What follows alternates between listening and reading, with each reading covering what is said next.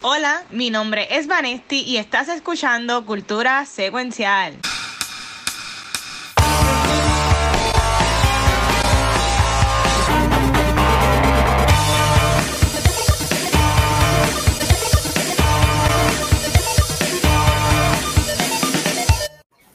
Saludos Corillo y bienvenidos a otro episodio de Cultura Secuencial.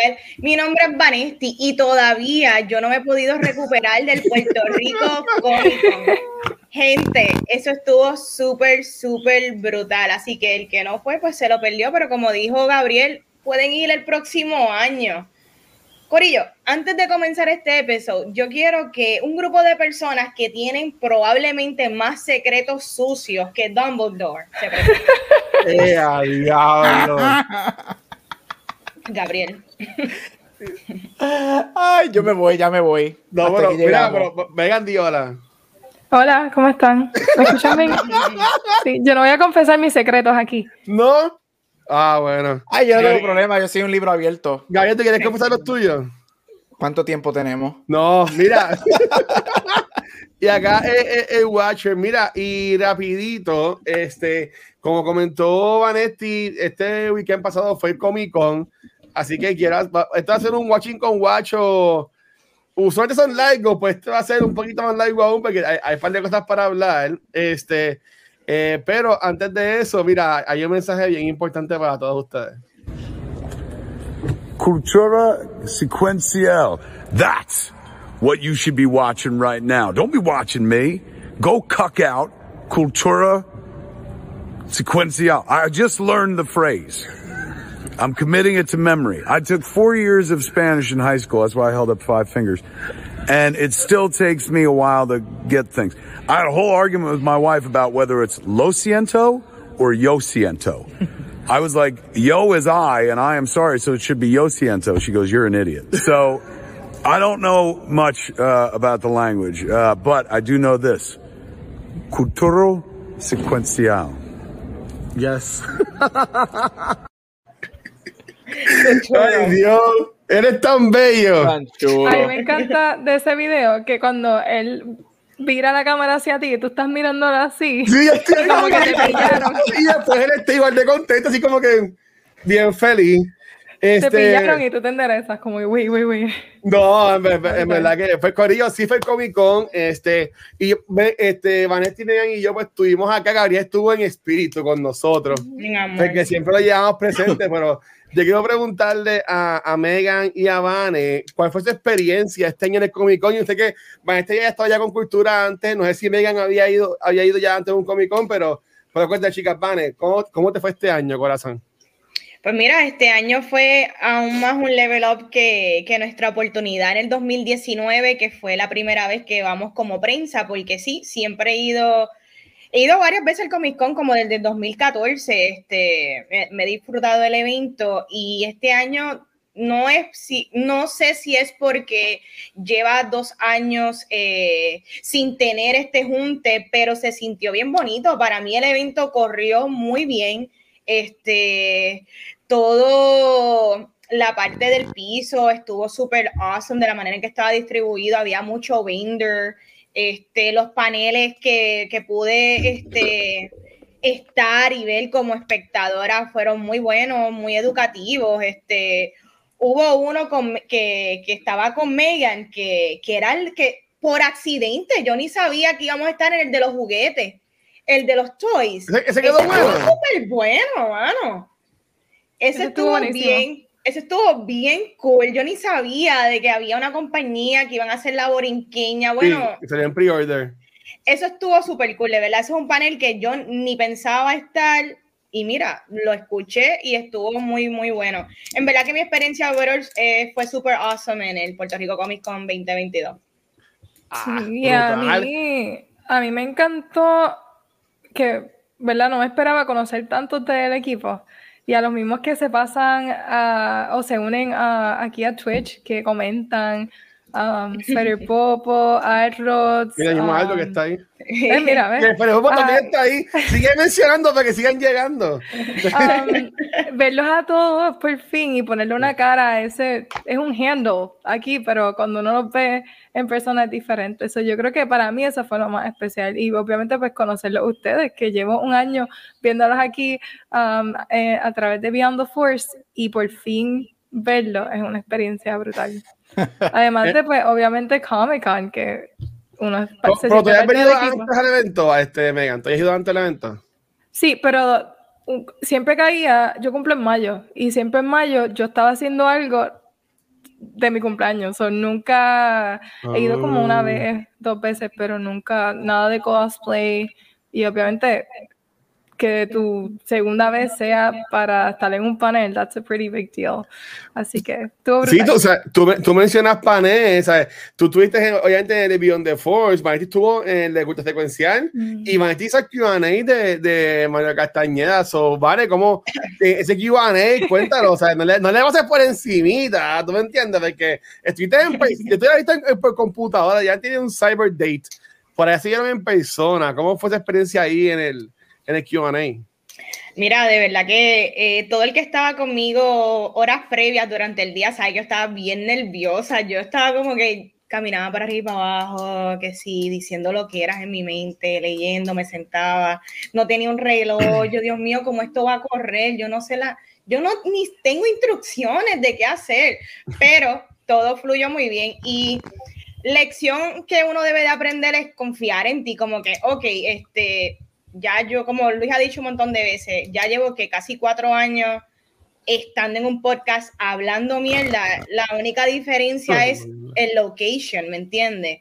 Estoy en una tarima hablando mierda con alguien de la cual soy fan, pero es confiar en uno y fluir porque si tú conoces de lo que está hablando, es mucho más fácil. Yo creo que cuando you have to fake it, ahí es que en verdad las cosas aprietan definitivamente, pero nada, es creer en uno y, y vivírsela, es vivírsela y súper fun, de verdad que yo me divertí un montón y ha sido de las experiencias más lindas que he tenido en el Puerto Rico Comic Con y también como parte de cultura, porque la realidad es que esta, esta oportunidad no me surgiría si yo no estuviese en cultura ya tres, cuatro años, donde pues ya la gente conoce a uno, ya la gente conoce a Luis, Luis ya tú sabes, Luis es el recursos humanos de este equipo, él empieza a distribuir roles, él ya esto es una maquinaria, esto es como el Marvel Machine, pero esto es el, el cultura, cultura secuencial. Cultura secuencial. si, quiere que nos cambiemos el nombre, yo le cambio el nombre a cultura secuencial fe, fe, fe, feliz. Cultura sequential. Yo, yo tengo gente que quiero hablar, pero Megan, y tú en el panel de, de Stava que estabas comentando ahorita este behind the scenes, que estabas con Rafa y pensabas que iba a ir mucha gente, y entonces a llegar un cojón de gente. ¿Cómo fue esa experiencia? Bueno, yo sí, eso es lo que yo estuve diciendo todo el tiempo con Rafa. Rafa, no va a llegar nadie, Viernes Santo, aquí no hay nadie. Y de momento que se llena, porque yo, yo sentí que había, maybe son los nervios, pero yo sentí que estaba bien lleno. Y ver que a tantas personas quieren hablar de Star Wars que para mí, si pudiera hablar de Star Wars todo el tiempo, lo haría. So, se sintió súper bien tener a las personas y más cuando hacen preguntas, que te hacen preguntitas, uno se siente también. Así que fue una experiencia brutal. I'm hopefully, espero que nos inviten de nuevo a hablar de Star Wars el año que viene. Sí, seguro. Algo me inventaremos para el año que viene. Falta un, un montón todavía para eso, pero pero sí, ¿no? Este, em, de, de, mi parte, me, como comentó Vane, bueno, yo, yo iba mucho antes al evento, también yo fui estas par de años también, pero con cultura, este básicamente el segundo año eh, que llevamos como, como prensa. Eh, el tercero que llevamos, por el primero no fue como prensa, el primero fuimos Pavel, este, porque fue, eso fue en 2018, acabando de empezar básicamente eh, con el podcast, pero en verdad que la, la confianza que, que, que Ricky, Sur, el equipo de ellos puso en nosotros, en verdad que es brutal. Este, eh, nosotros tuvimos los paneles y entonces, y en los QAs, y pues obviamente mucha gente me conocía del staff, me iban como que, mira, ¿qué, qué hacemos? Y yo, pues, ¿verdad? ¿Qué sé yo? Haz lo que, haz lo que ustedes ya iban a hacer, pero en verdad que a mí me gustó cómo, cómo contaron con nosotros, en verdad, y, y el espacio que nos dieron y todo, en verdad que espectacular. Y obviamente, pues yo poder conocer a, a, Kevin Smith y compartir con él, este, en verdad fue algo de, de otro mundo y ver después todo el mundo trayéndome los stories. Este, que si aquí fue que Ángel se murió o si hizo otra cosa que no voy a decir, pero yo, le di shares a, ese, pero en verdad que fue algo bien surreal. Todavía veo, veo los videos y no caigo en tiempo, honestamente, de todo lo que pasó este último weekend. Y más aún, que por primera vez en cuatro años, algo pasó de culta secuencial que yo no estuve envuelto. y fue el panel de Porque eh, eh, cuando, y, y, y, como todo es perfecto, ¿verdad, Gabriel? Eh, como decimos, el, que insistió ahí el sábado. Qué bueno que no fue el sábado, porque yo no pude estar entonces en el panel de cultura. Ah, Diablo, sí. ¿Sabes? Que fue perfecto que él fuera el domingo. Obviamente, como quiera, me perdí el de, el de Noob Talks. Por ahí había 50 mil personas, ¿sabes? Estaba, estaba Punker, Kiko, estaba hasta Valky, Luis, mi Courier Racing Game, y había como seis personas. Que, que en verdad yo no hacía falta. Pero te imaginas que haya sido sábado. Eso, ¿sabes? Como que, bueno, todo es perfecto, en verdad, y fue espectacular. Y pues ahí con Kevin Smith, y después cuando grabé el videito, de verdad que ese señor o sea, Dios me lo cuide. Y, y como yo puse un, un post en, en, Twitter, hay gente que dice, ah, don't meet your heroes. Mira, pues, que en verdad como que no es, no es nada malo, ¿sabes? Es todo lo que tú puedes imaginarte y más allá. El Señor súper humilde. Teníamos un relajo porque no aguantaba la puerta a nosotros para que pasáramos. Cuando íbamos caminando por los lugares, o también mira, Kevin, preguntamos contigo. Y él, no, no, my mother me enseñó, ¿sabes? Como que, y él siguiendo, ¿sabes? Este, en verdad espectacular. Honestamente, la experiencia buenísima. Eh, después haremos algo, hablaremos más de lo que fue el Comic Con, pero en verdad que, que brutal. Realmente, gracias a todo el mundo de nuevo por la confianza. Y año que viene, pues regresamos otra vez, porque ya, ya, como que me dieron ese hint de que año que viene va a correr todo más o menos igual que este año. Así que, pues esperen mucho contenido nosotros. Y en YouTube y Facebook ya están arriba los paneles, de, los tres paneles, el de Noob Talks, el de Beyond de Folle de Cultura, subí el Q&A de María Castañeda, pero falta subir un par de cosas más. O sea, nosotros grabamos videos de todos los paneles, todos los Q&A, los voy a subir con tiempo, pero debemos un break porque yo también trabajo y hay que hacer otras cosas. Pero en verdad que, mano, espectacular, espectacular. Y si sigo, no voy a callarme la boca, así que... Yo tengo algo que decir. Ajá antes de que terminemos nuestro segmento Comiconesco, este, yo quería darle las gracias también a las personas que, que quizás, eh, porque mucha gente me han escrito como que en Instagram, que no, como que no se atrevieron eh, pedirnos fotos o saludarnos, pero que nos siguen y que gracias a Cultura este año fue la primera vez que van a Comic Con, que en verdad esos mensajes bien bonitos me, me gustan mucho porque personas también me han escrito que ah, yo los admiro un montón y yo veo muchos chamaquitos y, chama y nenas que son de 18, 19, 20 años, que a veces uno dice, mano, ¿quién soy yo? ¿O qué somos nosotros? Somos cuatro personas en verdad con vidas normales, que lo que hacemos es hablar de pop culture, que uno dice, ¿qué impacto realmente uno tiene? Pero me parece bien, me, me da mucho como que honor y orgullo que, que gente vean estas cosas y digan, ah, los admiro, porque eso, yo digo, diantre, definitivamente sí le aportamos a algo a estas personas, ya sea a nivel de entretenimiento, ya sea un awareness de que hay eventos para ellos que se puedan divertir uno de, nuestras personas que ven este podcast se acercó a mí al evento y me estaba hablando de que cómo él va con los cancer treatments y cómo, ¿verdad? Él, ve cultura oh, y, que, y que siempre le alegra el vernos en estos eventos y saludarnos y tirarse el selfie. Son, en verdad son cosas bien bonitas que, que nunca había experimentado porque a veces uno se ve bajo otros lentes como que the average person y, y, a veces uno no está aware de, de, la alegría que uno le trae a las personas, tan solo ver cultura y reírse de las loqueras de nosotros. So, gracias a las personas que la cultura, gracias a los que se atrevieron a saludarnos y los que no se atrevieron, mira, el año que viene o donde me veas en alguna barrita por ahí, mira, usted va y nos saluda y la foto y lo que O si está en un date, no, no para un date de Vanetti. ahora, tú dijiste Vanetti ahí con las velitas, todo bien bonito. Me interrumpe porque eso me da character, porque la otra persona va a decir, diablo, esta nena es bien Mira, mira, Gabriel, según estoy cambiando por el piso, ¿verdad? Y era, y era, y era, era sábado por la noche para irnos. Y viene un chaval que me toca así en el hombro y dice, mira, que mi mamá quiere una foto contigo. Y yo, yes, tengo las viejitas ganas. y porque ella es súper chula, y tiramos la foto, pero en verdad que. no, me la súper cool. Y, y, y, en verdad, ver a, ver a, tanta gente, porque, de nuevo, la última vez que fue el Comic Con, eh, Cultura Secuencial era Vanesti, Gabriel, Alejandro, este, eh, yo y Ángel González, y Rafa, que nos estaba apoyando. Pero ver este año que estábamos nosotros, estaba, estaba, Megan, estaba Rafa otra vez, estaba eh, eh, Punker, estaba Pixel, estaba Kiko, este, hasta Jun que nos, que nos apoyó con todos los paquetes para grabar, ¿sabes? Como que en verdad era como que diablo, ¿sabes? Que ya esto se ha convertido en algo más, más allá y en verdad que se sintió cabrón, en verdad, que gracias por eso y pues pronto subiremos los demás videos y pero vienen, vienen por ahí. Pues nada, para otra cosa que va a ser Comic Con. Este, hoy estrenó un video que entiendo que a Karen no le gustó, pero yo no lo he visto. Yo no he dicho nada. y es el trailer de Lightyear, la película que va a salir, en un mm. segundo trailer. Yo lo quería ver porque supuestamente sale Surge bien grande. Como que leí, ustedes, ustedes lo vieron, tú lo viste, Gabriel, el, el trailer.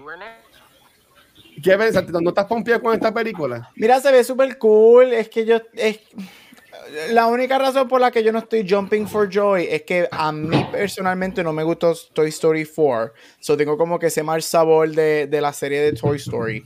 Todavía. Este.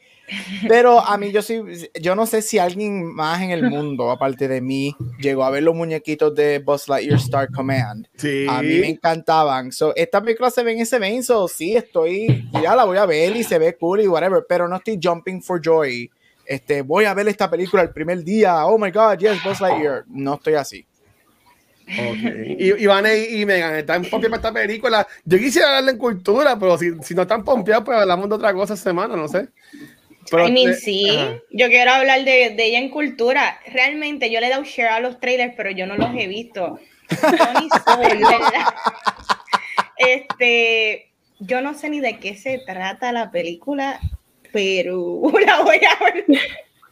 Yo, yo, entiendo que esto es como que la historia del humano de que basaron el juguete, ¿no? ¿Será? Eso es. Sí, es eso. Esta es la historia. So, esta es la historia de la persona en la que el juguete de Buzz Lightyear está basada en.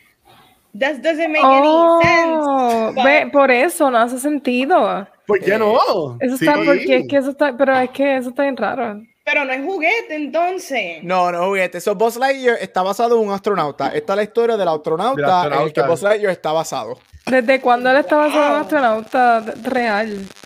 Bueno, desde ahora. Desde que, desde que Disney quiere hacer más chavos con Exacto. Pero, ven acá, ven acá, ven acá. Pues estos extraterrestres que estamos viendo aquí, en el mundo de, de Toy Story, la parte de los humanos, existen extraterrestres. Aparente y alegadamente, porque no, los muñecos hablan, que si pues, debe ser un algo wow. ¿Verdad? Toy Story es un sci-fi, hello.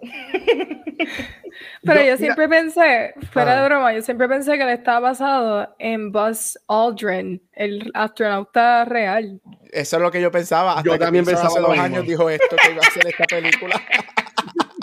Pero dijeron, ¿qué podemos hacer que sea más rápido? Y dijeron, ay, vamos a hacer una película de Buzz Lightyear. Ay, ¿por qué tienen esta video cancelado? No te preocupes, vamos, tenemos a Chris Evans con un montón de chavos, vamos a traerlo para que haga la voz. Este. Ah, Chris Evans la voz. Sí. Pues también me estoy enterando ahora. ok. yo, yo, en verdad, yo lo que me gustaría es que cuando se, cuando se acabe la película haya un Square o una escena de que sea como que un televisor cuando él aterriza la nave y que se vea a la versión humana de Woody, no sé. Yo, ok, tampoco es para tanto. Yo sí voy a decir una cosa. Y que salga la versión humana de Rex también, así. Ahí, dinosaurio, así. Ahí yo me quito y me voy. Pero yo sí voy a decir una cosa, ya que nosotros hablamos mucho aquí de los estudios. Shame on Disney, porque con este trailer que salió hoy, ellos en el caption decía exclusive on theaters. Este, y obviamente esto es de Pixar. Primero que nada, es la primera película de Pixar desde Onward en salir en el cine. Este, pero segundo, es bien triste que ellos tiraron, por más que a mí no me encantó Soul ni Luca, es bien triste que ellos tiraron a Soul, a Luca y a Turning Red solamente en Disney Plus y no en theaters. Entonces la propiedad conocida que tú sabes que le va a hacer dinero es la que tiran al cine. Like, that sucks. Like, todo Pixar y después de ver Turning Red, que está cabroncísima. Yo creo que este nivel no la he visto. Tírenlas todas al cine y dejen de, de pick and choose cuál van a tirar al cine y cuál no. Like, that sucks. Sí. No, eh, Turning eh, Red, Master, mucho. hoy vamos a estar hablando de la película Fantastic Beasts, Secrets of Dumbledore, como dice ahí en, el tópico en, en, Twitch. Este, pero, pero ya, antes de eso, pues, estamos hablando de más de, par de cosas, incluyendo el trailer que Gabriel odia de la película de. Yo no lo odié. siempre, es siempre. Cool. Siempre. A, mí me gusta que se ve bien humano. Pero nada. Se ve, se ve bien humano. Sí, bien, mira, cuando vean, cuando ustedes lo vean ahorita, si no lo han visto, y cuando lo vean y escuchen el diálogo, aquí todo el mundo vio Interstellar. Sí, sí. No me digas que tú estás comparando Interstellar. No, no, no, no. Deja que tú veas el trailer. Es la historia de Interstellar. Ve, el trailer. Ve el trailer y hay una. Cuando tú te das cuenta qué es lo que va a pasar, tú dices, ¿What? Ellos, ellos cogieron parte de la historia de Interstellar y esa es la historia de esta película, basado en este trailer. ¡Eh, a diablo! Ya, okay, no sé ni qué pensar. Vamos a hablar, déjame como te digo sin decir. Hay wormholes y mucha diferencia de años, vamos a decir. Oh my god. Ah, ah no, pero eso se escucha interesante, eso tiene potencial. Está bien. Pues nada, habiendo dicho eso, este, Vane, ¿qué te has visto en estos días? Para cambiarle de tela del. este, pues mira, escucho algo. Ah. Este, que yo estuve viendo, yo estuve bien invested y aún sigo invested en el trial de defamation de Johnny Depp a Amber Heard. Eh, yo no sé si estoy bien o estoy mal, pero ha sido highly entertaining. Eh, día tras Sí, like, eh, las personas que han llevado a, a la silla, eh, el uno de, las, de los mejores amigos de, de, Johnny Depp, de la manera en que se expresó, los guardias, este, la, una muchacha que fue asistente de Amber Heard por muchos años, de la manera en que se expresó y cómo ella misma dice que verbalmente abusaba de ella. Este, otra cosa que ha sido bien interesante también, el demeanor de Johnny Depp, este, en momentos que le están diciendo cosas actos violentos que, le hicieron, él, él hasta ha tratado de buscarle este humor a situaciones bien fuertes, como que humor es como que, tú sabes, pues esto me pasó, como que esto está, en otras palabras, está cabrón, y tú ves la cara de él como que sí está bien brutal, pero es tan absurd lo que ha vivido que no hay manera de no verlo como que it's crazy, ¿me entiendes? Y a veces crazy traduce a, a funny and hilarious en, mucho, en muchas ocasiones. Pero hoy específicamente en el trial, hoy, hoy el trial fue completamente, se dedicó la parte de la defensa de Amber Heard eh, en, pues, en la drogadicción de, de, Johnny Depp. Hoy fue cómo tumbarlo a él, cómo, de qué manera podemos desmantelar este hombre ante, eh, ante el jury, de que vean eh, su, su drogadicción desde los teens. Y a, me, me, causaba no, no risa, pero de la manera en que ellos como que, y tú hiciste esto, y tú hacías esta droga y esto, y él, pues sí, porque si hay algo que él ha proyectado, es como que un nivel de sinceridad que tú puedes decirle un montón de cosas que todo el mundo hemos vivido. Ah, Johnny te usa droga. Esto es algo nuevo. No necesariamente drogadicción traduce abuso. Y esa es la realidad, violencia de que en ocasiones sí, sí. Igual manera, una persona buena y sana puede ser una persona violenta, pero me, me parece bien curioso cómo por donde único se pueden ir, o por lo menos hasta el momento se han podido ir, y es atacar la drogadicción de, porque es como que pues, tú eres un drogadicto, pues tú usas un montón de drogas y que tú tenías en esa cajita de cocaine, y es como que, ajá, pero ¿cómo es que del otro lado hay múltiples personas, incluyendo al mismo Johnny Depp y doctores, que son testigos de los actos violentos de Amber Heard y de Johnny Depp lo que hay es un video dándole a unos gabinetes, dándole unos gabinetes porque Amber Heard se eh, prende una cámara, se está haciendo la más bobita, no, hoy, hoy no hemos peleado, bla, bla, bla, bla, bla, bla él se da cuenta que, te, que lo están grabando. Mira, gente, que tú te des cuenta que te están grabando, tú estando, ¿sabes? Tú no vas, perdóname, yo le voy a coger el celular y lo voy a tirar para el carajo, ¿me entiendes? No hay evidencia hasta el momento de acto violento de Johnny Depp hacia Amber Heard que no sea provocado y el único que ha sido provocado es literalmente ella poniendo, mira, ¿y qué? Te vas a beber todo y el celular ahí grabando todo. Loca, hello, cualquier persona se va a molestar que lo estén grabando desde la intimidad de su casa. That is crazy. Eso, esto es la cosa más absurda. Yo siempre pensé que Amber Heard era una psicópata, pero con todo lo que ha salido y toda la gente que han hablado y las dos botellas de las dos botellas de vodka que le tiró, it's weird. Sí, ambos son tóxicos. Eso, eso no, oye, no, hay manera de defender toxicidad, ¿verdad? En una relación, definitivamente. Y una de las preguntas que le hacen a Johnny Depp, ¿y por qué tú seguiste ahí? Porque esa es la pregunta de todo el mundo. No es como que los actos violentos fueron ya lo último de la relación. Él mismo dice que año, año y medio de estar con ella ya habían actos violentos y lo que era de parte de ella. Y parte de la historia, como él lo narra, es que él desde pequeño, ¿verdad? Él fue eh, víctima de, su mamá, ¿verdad? Y él vio cómo su mamá era una persona violenta hacia su papá. Y la realidad es que llega un punto en que uno lo normaliza, ¿verdad? Y como él explica, ¿verdad? Pues él estuvo tantos años con Vanessa y tuvieron una relación y pues eventualmente pues termina. A veces nosotros nos encontramos en situaciones que por no querer que sean un failure, aguantamos cosas o, empezamos a justificar ciertas cosas. Y, me pareció bien interesante, ¿verdad? Ver la psiquis de eso y cómo eso habla mucho, porque cuando tú hablas con mujeres que son víctimas de actos violentos también, muchas de ellas también se quedan, ¿verdad?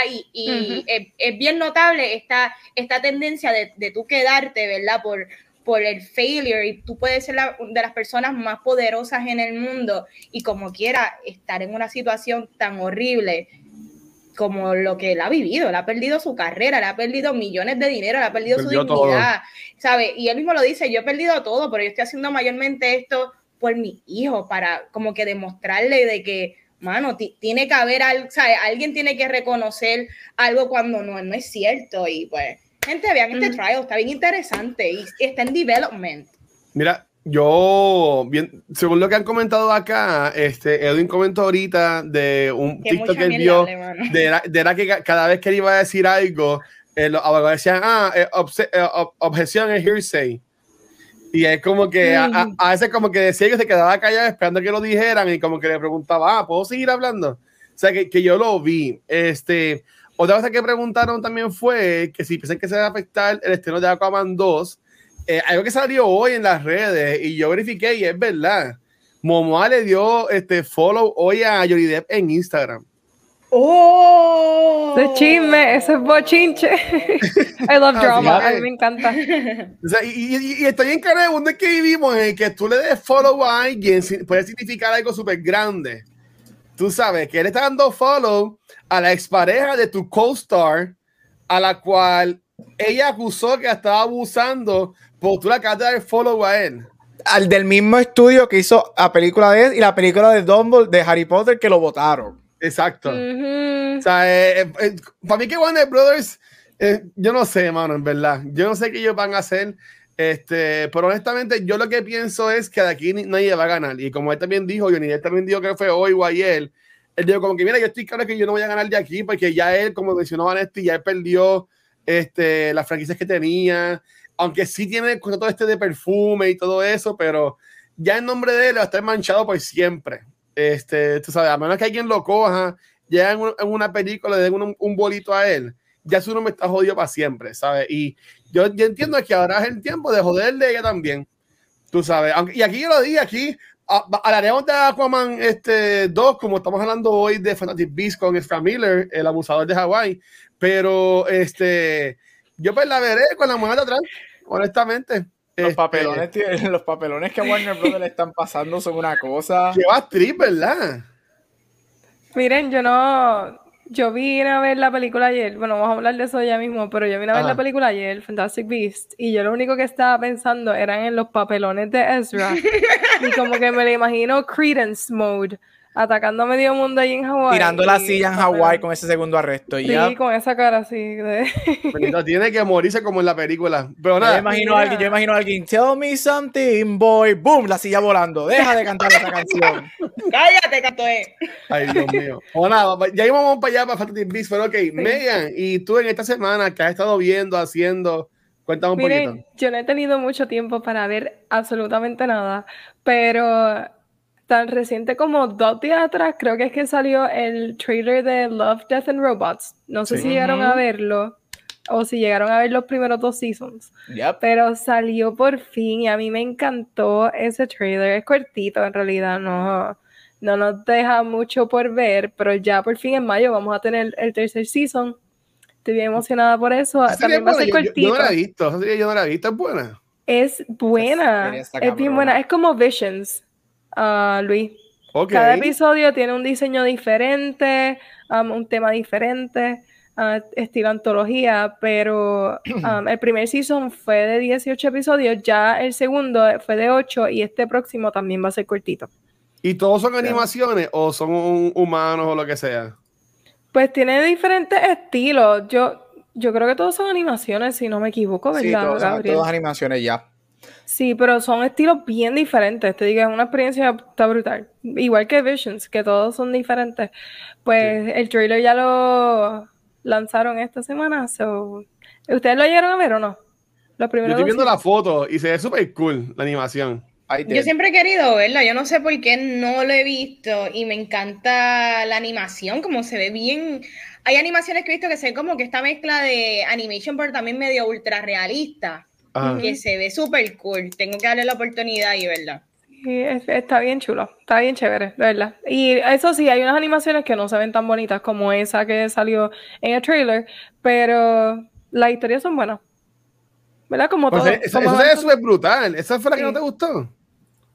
No, esa esa animación. se ve súper chévere, pero en los otros seasons Ajá. ah, hay otras animaciones que tal vez no, no son las mejores o no se ven tan bonitas, pero tienen buenas historias. So, it balances out. Hay unos episodios que tienen historias bien buenas y buena animación, y a veces la animación es mejor que la historia.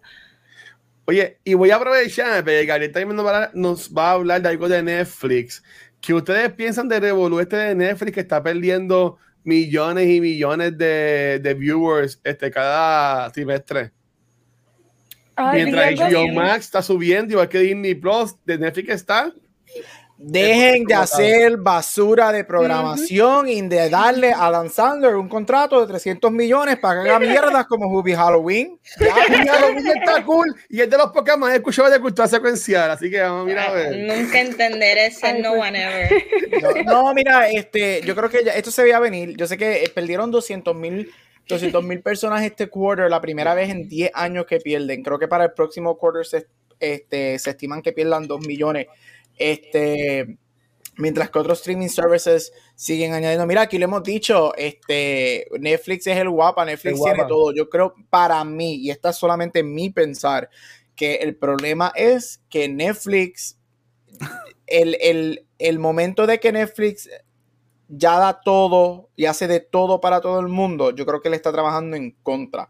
Este, yo sí encuentro, mira, that's fine, qué bueno, pero por cada show bueno que Netflix tiene, por cada película actually, estamos actually good, tienen 10 cosas que son malas.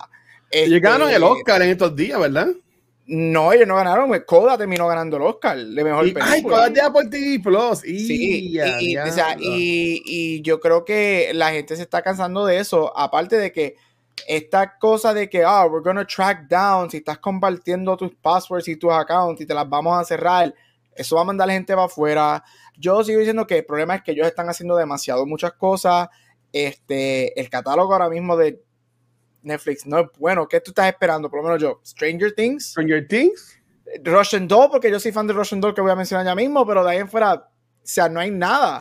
Y, y Netflix tiene, no sé, Netflix, eh, ellos están tirando muchos dardos a la, a la pared and they're hitting bien poquitas cosas, demasiado poquitas cosas. Mientras que algo como un Apple TV o un HBO Max tienen sus showcitos que sí no son grandiosos, pero la mayoría de su contenido es calidad. And they're picking and choosing, que para mí es lo que Netflix debe hacer.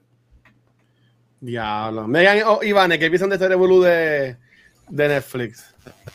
Pues um, yo vi que, que, que, estaban pensando incluir, creo que, anuncios ahora, entonces, a lower price para sus suscripciones. Y así entonces balance it out, poder ah, bajar el costo, entonces tener o mantener los clientes. Uh, yo no creo que eso funcione. En realidad, nadie quiere ver anuncios. Nadie quiere ver anuncios. So why would Pero Hulu tiene anuncios. Mira, yo sé que, pero yo no sé usted, yo, el mío no tiene anuncios. Yo no sé por qué. Ahora yo, yo pago el caro, pero hay, hay, un Hulu que sí, que es con anuncios. Pero yo creo que lo que van a hacer para Netflix es un lower tier, porque ahora mismo creo que Netflix tiene tres, tiene el basic, el standard y el premium. Lo que se rumora es que o los, o los anuncios van a ser para el basic o van a ser uno más barato todavía. Este, van a añadir un cuarto que sería el más barato, que es el que tiene commercials. Este, pero creo que va a valer como 7 pesos. Para pagar 7 pesos mejor pago 10 y tengo el Basic sin commercials. Es como que es weird, no sé. Tú pagas 10 en Netflix, yo pago más de 10. No, no bueno, el básico, el básico es 10. Yo pago, yo tengo el, el, estándar que es 17. No, yo pago el familiar porque yo tengo a mi mamá, a un primo mío. Ah, el de 20. Yo, yo, honestamente yo ni sé ni cuánto me sacan a mí de Netflix. De Diablo, yo no sé cuánto me sacan tampoco. Netflix ¿Está 17? Los, tres, los, tres, tiers de Netflix, el basic es 10, Standard es 17, que ese es el que la mayoría de la gente tiene, y el Premium, este, que es 20. Yo no sé, no sé. Bueno, ¿y tú quién es este revolú de, de Netflix? ¿Ya tú cancelaste Netflix hace tiempo? No, no, no, yo tengo Netflix gracias a mi hermana, que lo compartí con mi hermana y mi mamá. Y Muy bien, saludos a ¿Sabes qué es lo que yo pienso? Yo le añado lo que dice Gabriel, estoy completamente de acuerdo que hay, eh, Netflix eh, y esto no es malo. reestructurar tu compañía no es malo, hay que aprender de esto. Y yo no creo que Netflix se vaya a ir, pero por años Netflix para mí ha estado... ¿Hay algo que se escucha? Sí, ya. Ok. Mira, por, por, años Netflix ha estado votando a los chavos en películas que no son las mejores. Y les voy a decir, la película de The Ridiculous Six costó 60 millones. La película Bright de, de Will Smith costó 90 millones. Project Power, 85 millones. Ahora mismo van a gastar 200 millones en la película, una película que viene ahora de The Grey Man, que es de Ryan Gosling y Chris Evans. Gente, esto es dinero de compañía, ¿sabes? Esto es big budget movies que a veces no, no generan ni break even en el cine. Y como tú me vas a decir que esto traduce a la fórmula de Netflix, que es by subscriptions. Tú sabes, no es que todos los meses hay un crecimiento bien grande de suscripciones, de hecho ahora mismo están en una baja, so me sorprende mucho how they're gonna keep up. Y yo pienso que en verdad tienen que, ahora es que hay que escoger buenos proyectos and stick with them, ¿verdad? Saber escoger y, en qué gastar. Mira, The Irishman, 160 millones, ¿qué es esto? Red Notice, 150 millones en una película, que fue directo a Netflix, que es una, basura. es una basura de película. Eso fue, eso fue 150 millones masticado directo a un vertedero. Pero ellos, ¿A dónde va? Eh, ¿Cómo ellos, sabrán, ok, cuánto podemos gastar? Porque ellos saben lo, lo que ellos eh, eh, entran todos los meses. Mira, ellos generan dinero porque yo creo que ellos tienen un surplus de, de casi 6 billones de dólares, si no me equivoco. Este, so ellos, ellos, o sea, ellos pueden manejar eso, pero es como dice Vane, yo creo que estamos viendo los primeros cracks en the wall. Este, y cuando me calle, sacar la cortina, tengo los mismos ojos. Este, eh, estamos viendo los primeros cracks in the wall de que va a llegar el momento que solamente tirar esa cantidad de dinero no va a ser suficiente.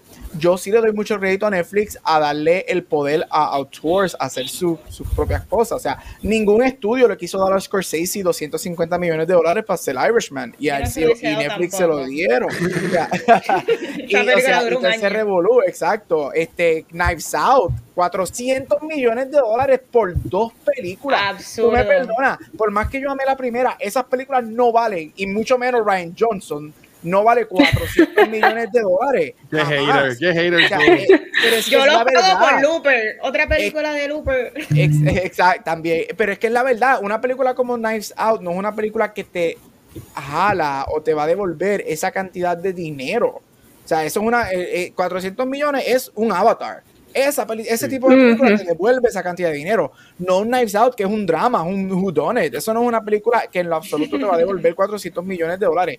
Y, y ellos tienen que, que pensar qué hacer. Y si van a invertir ese tipo de dinero, no pueden seguir dando entonces haciendo todo haciendo todo, porque ellos hacen todo. Llega el momento que el algoritmo mío en Netflix, yo, pero ¿qué es esto de este show que yo nunca había escuchado, esta película que yo nunca había visto, whatever, bla, bla? It just makes no sense. Y también dejen de estar haciendo la estupidez de tener shows que pegan y cancelarlos en uno o dos seasons sin darle finales. Eso también te está matando la gente y se están yendo del website por eso. Ok. Pero hablando de hablando del show que poco cancelan, Gabriel, ¿qué tú has estado viendo en estos días? Mira, pero pues rapidito, porque como siempre llevamos tres horas aquí. Este, mira que estoy viendo este hace dos o tres días en hace dos o tres días. Ayer este, pero a la medianoche el día anterior, porque yo lo vi, empecé a ver a la medianoche, salió un show que llevo esperando tres años, que a mí me encantó, y es de Netflix, este, un show que recibió 17 nominaciones al Emmy hace tres años, y es Russian Doll. Russian Doll es un show creado, escrito y dirigido por Natasha Lyon. Este, la mayoría de las personas de mi, de mi generación conocen a Natasha Lyon por American Pie. American Pie. Este, eh, y después para la nueva generación, um, For Orange is the New Black, también de Netflix. El personaje de ella me encantaba. Mira, este show salió hace tres años, obviamente por la pandemia. Se atrasó. Estamos en este año que ahora salen los shows que salieron hace tres y cuatro años. Barry, Atlanta, Stranger Things, Russian Doll, estos shows que los últimos son hace tres y cuatro años. Mira, este, voy por el tercer episodio. Este, este show, si no has visto el primer season, es de un este, Natasha Lyon. Este, she plays a game developer. Este, en la que ella todos los días, ella muere. Y al otro día vuelve a repetir el día. Es un Groundhog Day kind of thing. Este, y ella está muriendo every single day y todos los every single day ella repite el día. So, eh, cuando ella se da cuenta de lo que está pasando, ella pues sale a ver qué what's going on. Y en el proceso conoce del primer season, conoce a, otra persona que también está pasando por lo mismo. Este, tiene este elemento sci-fi, tiene un elemento spy thriller. Este, es bien cómico es dramedy, pero se, va más a lo comedia que a lo drama. Este, Natasha León a mí ya me encanta. Ella, ella para mí, si alguien conoce esta referencia de muñequito, ella para mí ella es una real life Daria. Este, sí, sense of humor que a mí me gusta. Yo sigo, yo para mí Natasha León y Aubrey Plaza son las personificaciones de Daria. Este, y es bien, bien eso. Este, este segundo season me está gustando hasta más que el primero, los tres episodios. Este, tiene muchos artistas invitados, tiene personas, este, Annie Murphy, que ganó el Emmy por Shit's Creek, que es la hermana, sale en este season, este, que es muy bueno. Así que si no has visto Russian Doll y te gusta este sci-fi, comedy, spy thriller, de que una, o sea, ella muere todos los días y es un Groundhog Day kind of thing, check it out, it's really good. El primer season creo, creo que tiene son como 8 o 9 episodios. Este, si no me equivoco, lo que tiene son 7. Este, así que un easy watch, super cool. Y ya que estamos para Emmy Season, me escucharán hablando de este show mucho en los próximos meses. So check it out si no lo has visto, es really cool. Brutal. Ok, y al fin ya terminamos ese evento para que Gabriel pueda, para que Gabriel pueda tapar su ventana. Este, wow. So, so lo dejo contigo, corazón. Ya a los 45 minutos, ay Dios mío. Y sigue, y sigue, va a llegar a la hora. Mira, continuando con el programa, hoy estrenamos segmento nuevo y es que tenemos Book Rewind con Mega. Un aplauso. Yes. Estoy bien emocionada. Miren, ustedes no saben lo difícil que fue escoger un libro para mi primer segmento, porque créeme que fue bien difícil. Yo, ¿cuál escojo? Porque no voy a escoger una porquería, tengo que escoger uno bueno, uno sólido. Y No sé si han leído, pero este, este libro es bueno. Ha sido uno de los mejores que he leído este año. Hasta ahora mi, estoy un poquito atrás en mi meta. Mi meta es leer 52 este año, uno por semana. Y voy como por, por 12. So estoy un poquito atrás. Wow. But I'll get there. I'll get there. Bueno, el libro que escogí, que leí hace varias semanas, en realidad, pero it's a good one. Uh, se titula The Seven Husbands of Evelyn Hugo. No sé si han escuchado este libro, pero es un libro que originalmente salió en el 2017 y no es hasta el 2020, 2021 que pega porque se convirtió en un TikTok trend. Um, dentro de TikTok hay un hashtag bien popular que es BookTok o un subgrupo y el libro explotó en BookTok al punto de que se va a convertir en una serie de Netflix. Está, el proyecto ya está a punto de comenzar. Y bueno, The Seven Husbands of Evelyn Hugo es una novela de ficción que se puede considerar ficción histórica porque está dentro de un marco histórico ah, y está escrita por la autora Taylor Jenkins Reid. La novela cuenta la historia de la escandalosa pero es fabulosa Evelyn Hugo, una actriz ah, en Old Hollywood y una mujer cubana, quien a los 79 años decide dar una última entrevista, un tell-all interview, donde confiesa todos sus secretos, así como Dumbledore. Y en esa entrevista, ella escoge a una periodista desconocida que se llama Monique Grant para que le escriba. Entonces, hay tres preguntas bien importantes a lo largo de esta novela. Primero, ¿por qué esta mujer decide contratar a esta reportera, que no es nadie, ¿verdad? No, no tiene, she's not notorious, she's not famous. Y es con esta autora desconocida para contar su historia. Ah, la más importante es por qué o quién fue el amor de su vida luego de tener siete esposos quién fue el amor de su vida y por qué ahora a los 80 años casi que tiene, ella decide contar su historia and come clean about everything. Esas son las tres preguntas importantes.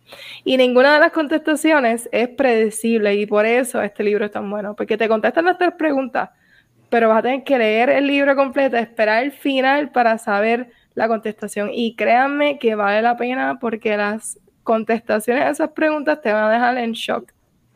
Es una historia totalmente inesperada que resalta todo el glamour de old and classic Hollywood sin dejar atrás la vileza de los tiempos que habían hacia la mujer específicamente.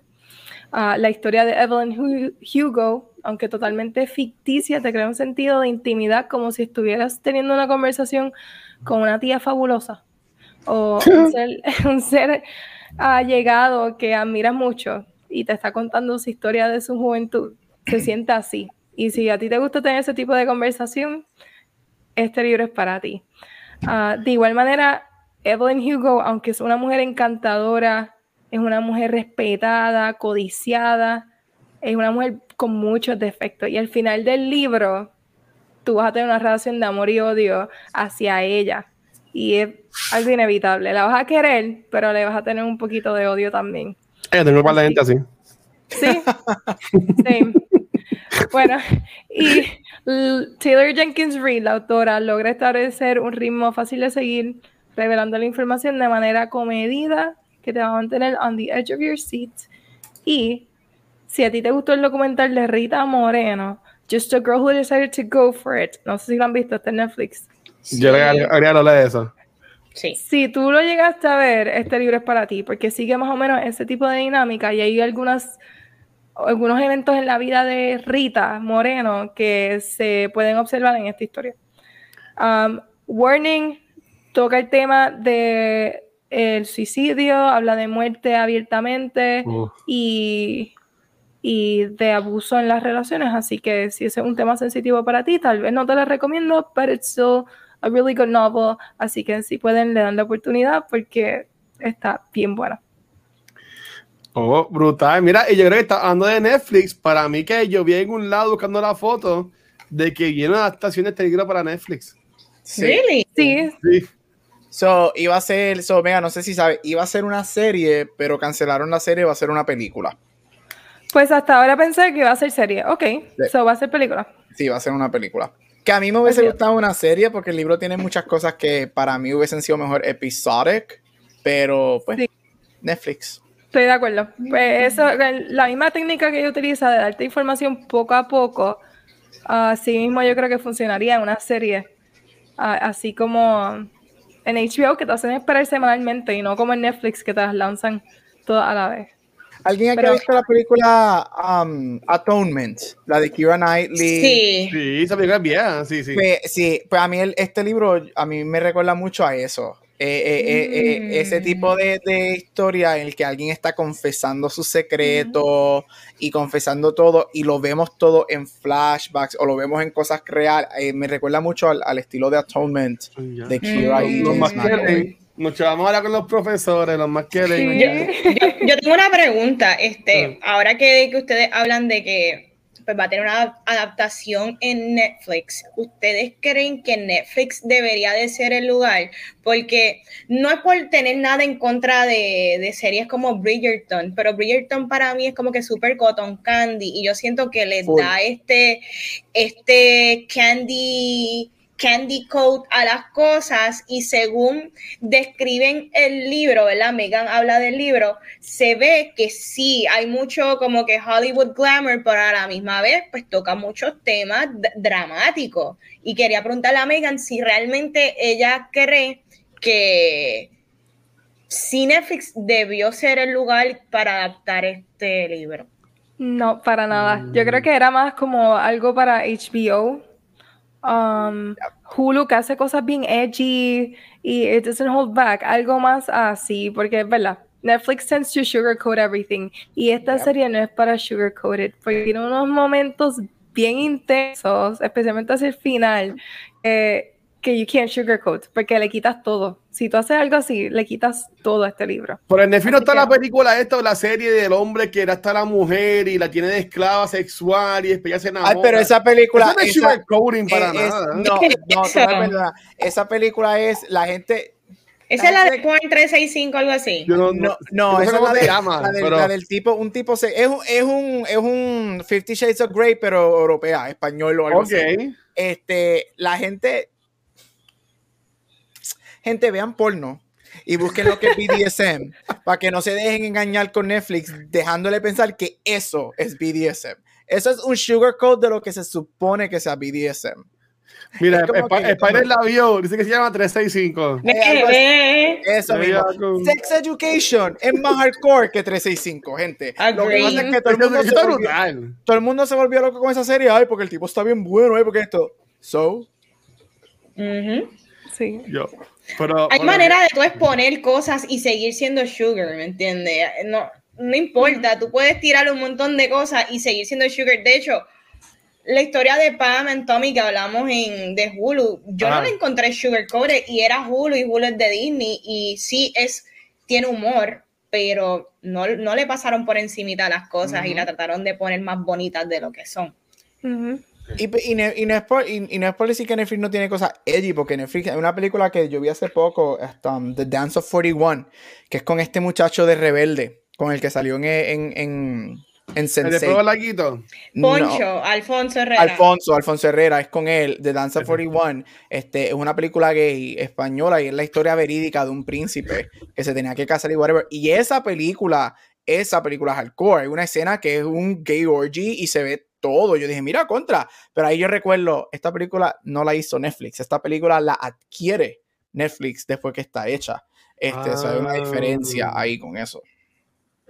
Yo creo que yo creo que pasa es que Netflix está chavado porque dejó de hacer porno. Tiene que volver a hacer este, películas NC-17 para que la gente se ponga a verla. Diablo, yo no, yo no estaba para el tiempo que eso estaba en la plataforma. Yo me acuerdo de eso de bueno, antes yo decía que me iba a salir en HBO o en Netflix era porque iba a salir unas boobies de vez en cuando.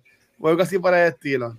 No será HBO y Showtime cuando yo era teenager. Yo vi HBO en Real Sex. ¿Ustedes se acuerdan de eso? Claro que sí. La de, no, la de, la de Taxi Cab Confessions. Algo así era. Ay, Dios mío, yo vi Taxi Cab Confessions. Horrible. Mi vida fue Real Sex y Curious Folk a los 13 años en volumen 3 con Nickelodeon en el botón de last para poder hundir el botón si Oh my God, mira Gabriel, qué controversial.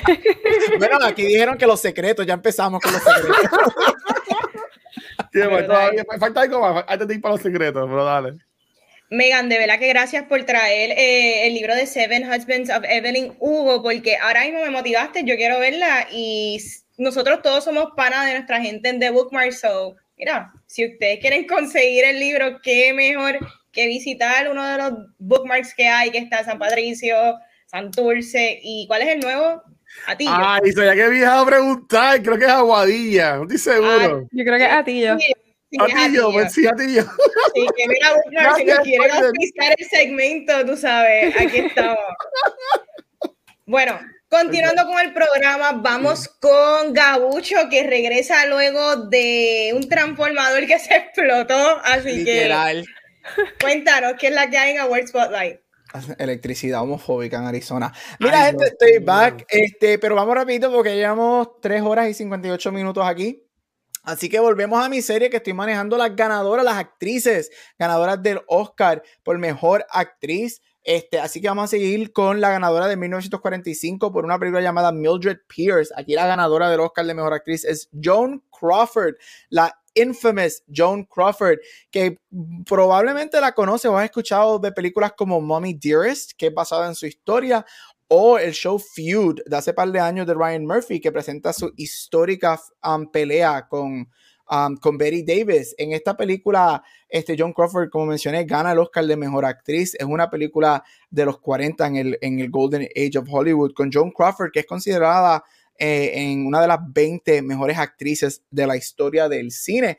Este, sin entrar mucho en detalle para no dar spoilers, esta película cuenta la historia de una mujer este, en donde su segundo, primer esposo fallece y con su segundo esposo a ella la culpan del asesinato de su primer esposo. Y es todo este unraveling. Ella investigando, tratando de saber qué es lo que pasa. Este, especialmente esta película eh, maneja mucho las relaciones de madre e hijas. Este, ella tiene dos hijas en la película y, muchos de los plots y la mayoría de las cosas tienen que ver con una de sus dos hijas, con ambas, pero con, una de ellas específicamente. Este, es una película excelente. Si te gusta el drama, si te gusta este, este 1940s old Hollywood beauty actresses haciendo lo que ellas hacían, que es actual, y te gusta el melodrama como a mí, esta película es para ti. Quizás también has escuchado este nombre Mildred Pierce porque en el 2011 Kate Winslet gana el Emmy cuando cogen esta película, o por lo menos el libro, y la adaptan en una miniserie en HBO, que si no la has visto también te recomiendo que la veas, es una muy buena adaptación. Cambia de la película un poco porque es más cercana al libro en la que, está basada, pero el main plot de la serie se queda igual con Kate Winslet. Si no has visto Mildred Pierce, la recomiendo, película de 1945 con Joan Crawford. La segunda de hoy es To Each Is Own. To Each Is Own es una película de 1946 en donde tenemos a la actriz Olivia de Havilland, que la mayoría de las personas la conocen como Melly en Gone with the Wind, donde ella recibe su primera nominación al Oscar.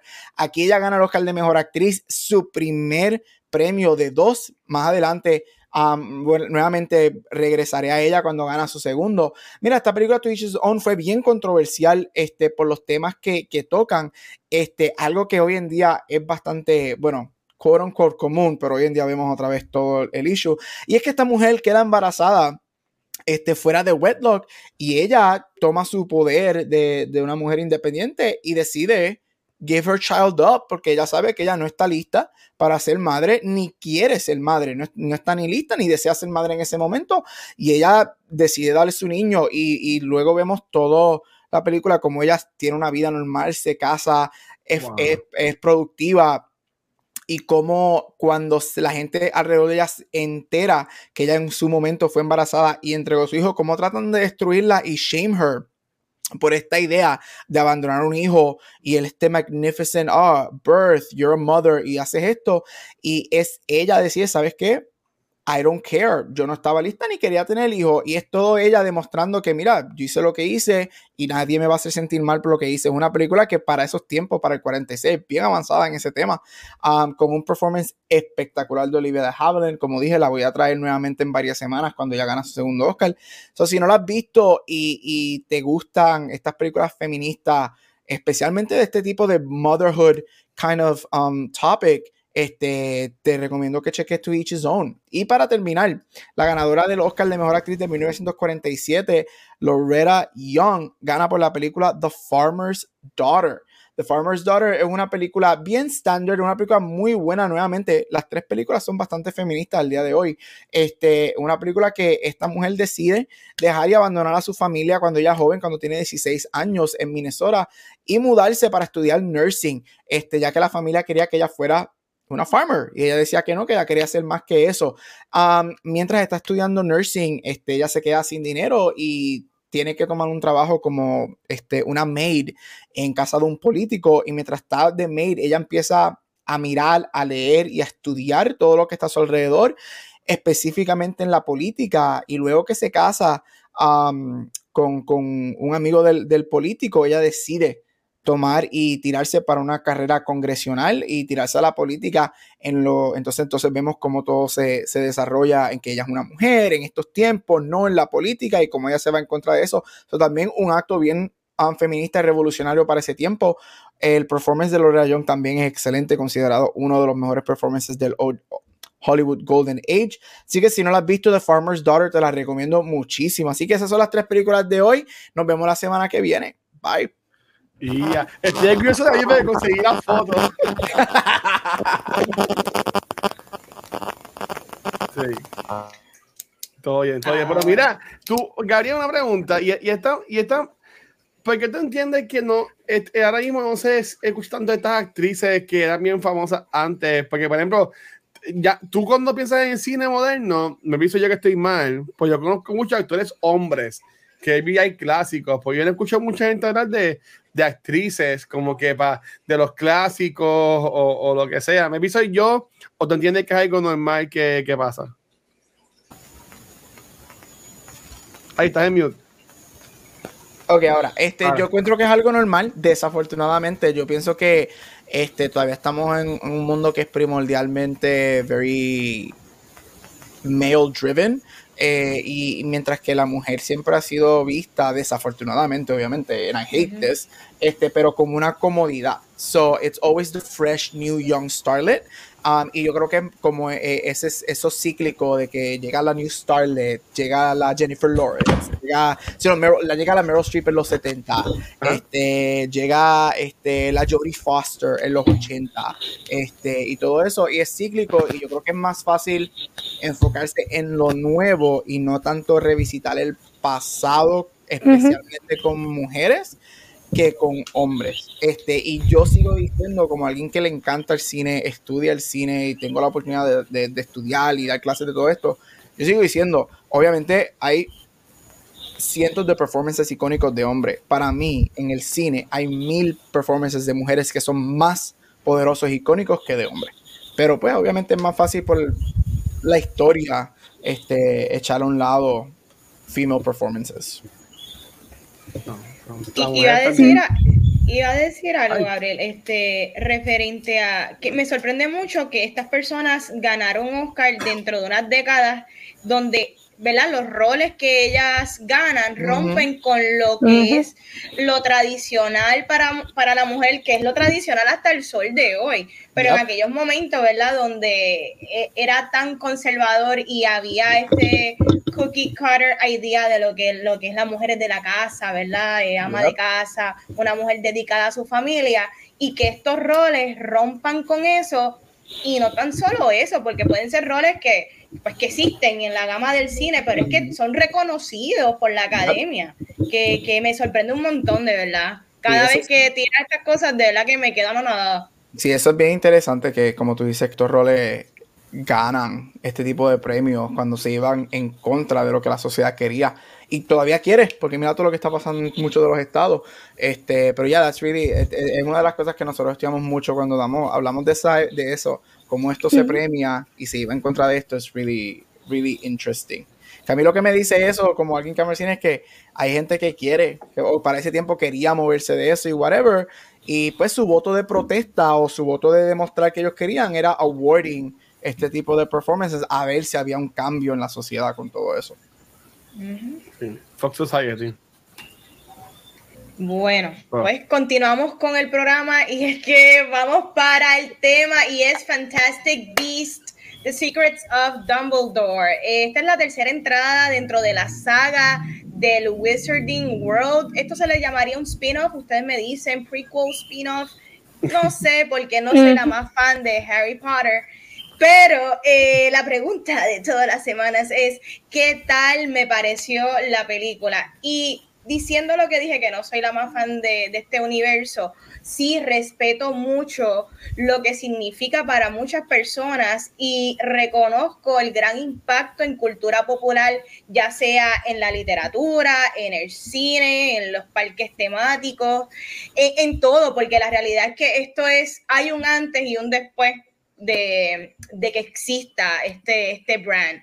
Eh, mira, la película Hmm, yo que vengo como espectadora y pues yo no estoy tan invested en los personajes, pues yo estoy buscando entonces el entertainment value dentro de ellas y resaltando cosas positivas de la película. A mí me encanta que por fin hay un lead en la tercera movie que es el personaje de Dumbledore con Jude. Yo creo que esta franquicia necesitaba de un buen lead, que tú lo entiendas, que tú reconozcas, ¿verdad? En, en pocas escenas su pasado, su presente y cómo, ¿verdad? Los fans y los que han seguido la saga lo han visto en, ¿verdad? En la continuación de las otras películas del mismo universo.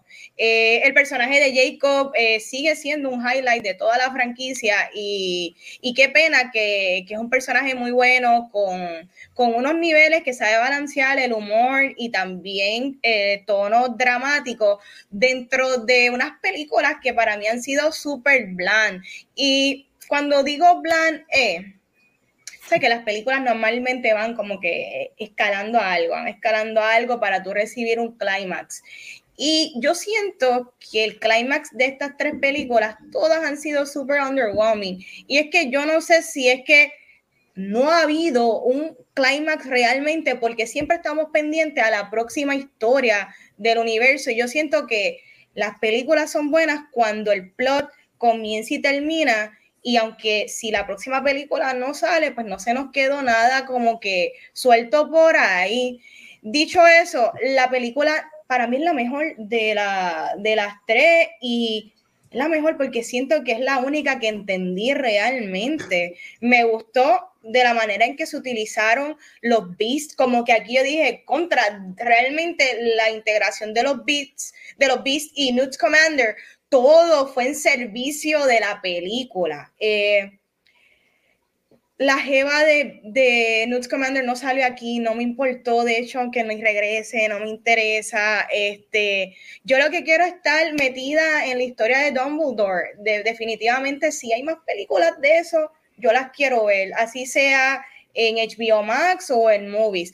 Pero las películas son underwhelming. Sorry, Corillo, no me odien, porque yo no lo odio. Besos. Y, ok. Wow, ok. Yo no, estoy con Manesti en el sentido de que las películas son súper underwhelming y son underwhelming porque mi perspectiva entonces como persona que ha leído todo mil veces, porque yo desde que yo empecé a leer la primera serie de novelas que yo leí fueron las de Harry Potter y como alguien que ama el mundo de The Wizarding World, ver que esta película no está basada en un libro y ver que están desarrollando una historia sin un plot o un plan sólido, porque no se ve un plan sólido. Tú miras la primera película, la segunda y la tercera, yo no veo un plan aquí. Y sorry por traer, pero este es mi tema favorito. Ah, lo quiero comparar con el sequel saga de el sequel trilogy de Star Wars porque está bien messy. Mirando estas primeras, ayer, ayer es que tuve la oportunidad de ver esta película y yo estaba súper confundida de cuál es el punto y cómo se conecta esta historia con las anteriores porque yo no vi conexión. Ustedes me corrigen y espero que me aclaren las preguntas que tengo. No me encantó y de lo que sí me gustó estoy con Vanessa y Jacob. Jacob a mí me encanta el nivel de comedia, de humor que le dan a Jacob, me fascina, pero más allá de eso, y bueno, las referencias que hacen a, cosas clásicas que sabemos de Harry Potter, detallitos que tal vez que alguien que no haya leído un libro o haya visto las películas mil veces tal vez no se dé cuenta, esos detallitos, esos saluditos a los Die Hard fans me gustaron. Pero aparte de eso, la historia, it's just messy.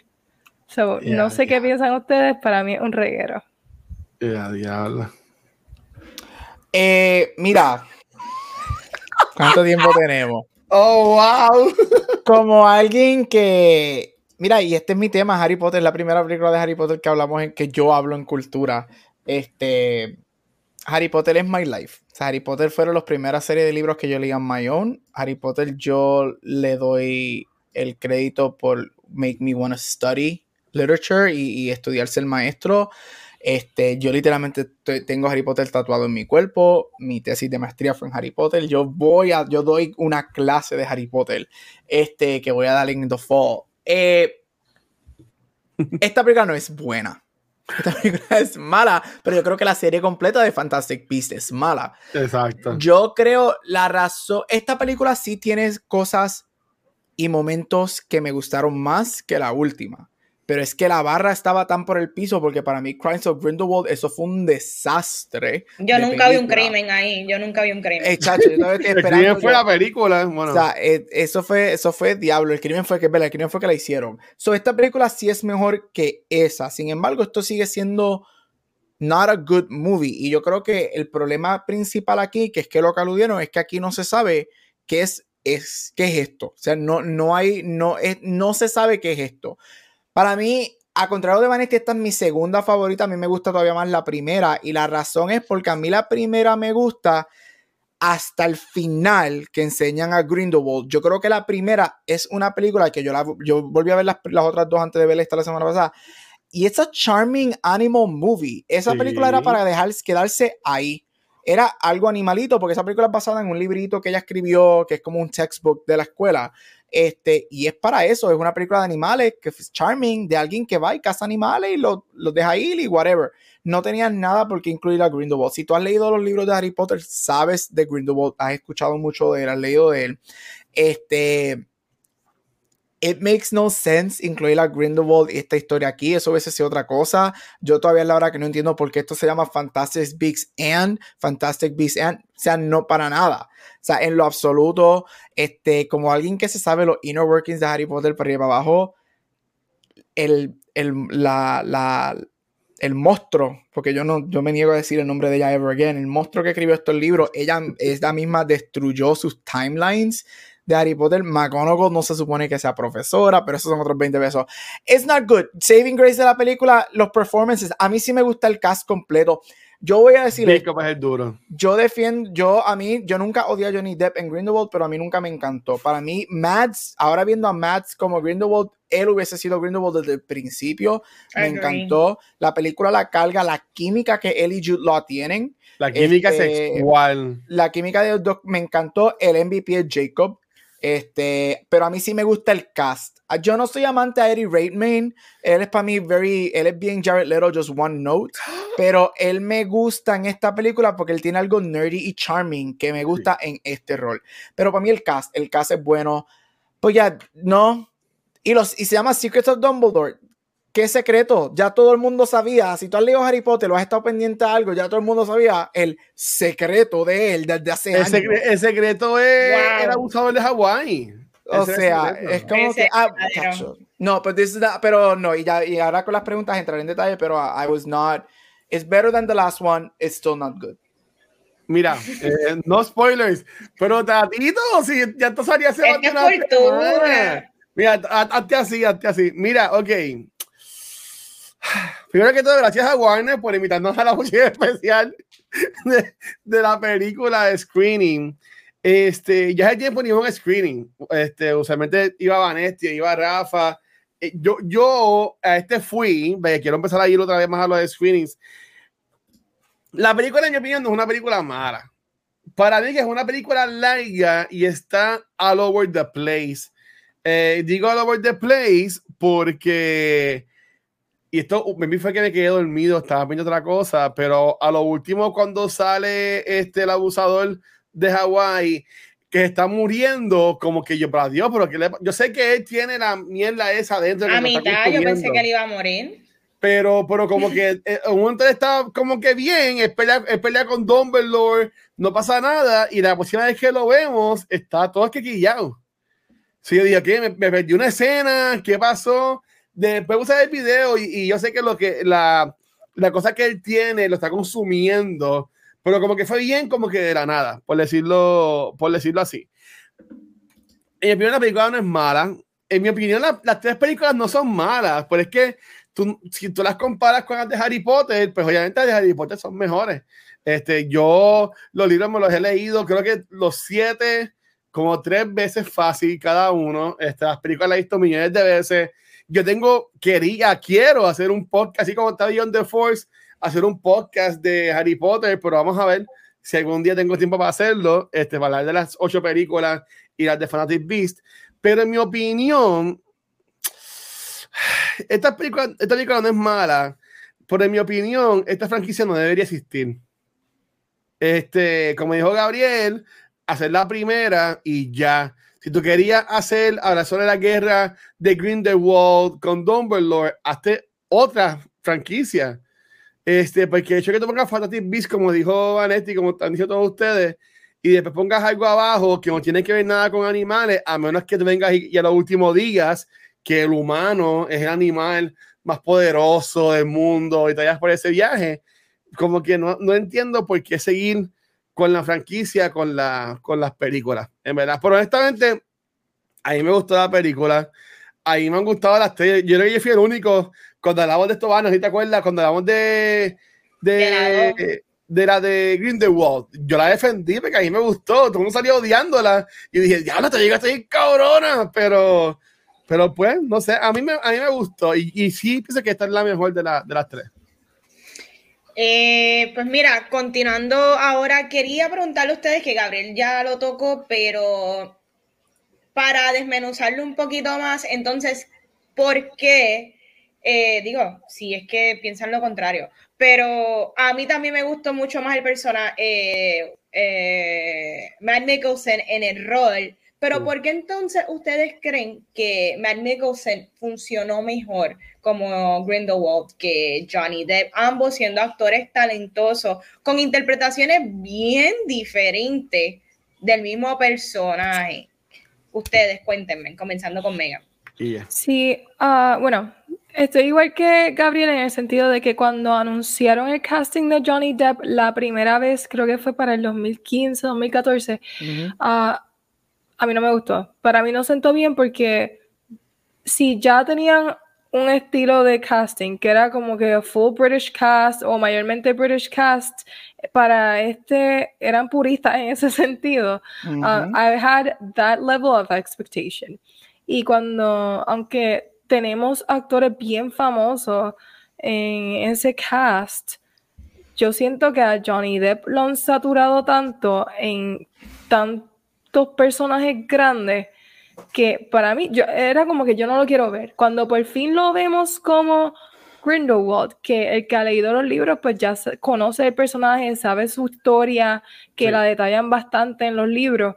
Um, en la película no, porque lo vemos un segundo. En la película lo vemos en dos minutos en la última. Sí. Um, el problema con, con Johnny Depp para mí fue que era muy caricaturesco. Cuando lo mirabas, se veía cartoonish. Entonces, tú ves a todos los personajes normales y el pelo del de Guy Fieri, porque parece que estamos viendo a Guy Fieri con el poncito de este pintado. El favor, Green, si le bleacharon el pelo con un kit de esos de bleach de los 2000.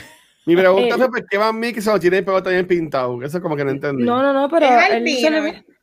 Grindelwald era albino porque yo no entendía. No, no, no es albino como tú. Era bien blanco. Su complexión era bien blanca, pero no era, no era albino. So, a Johnny Depp le pintan el pelo de blanco, le dejan facial hair que se le ve raro.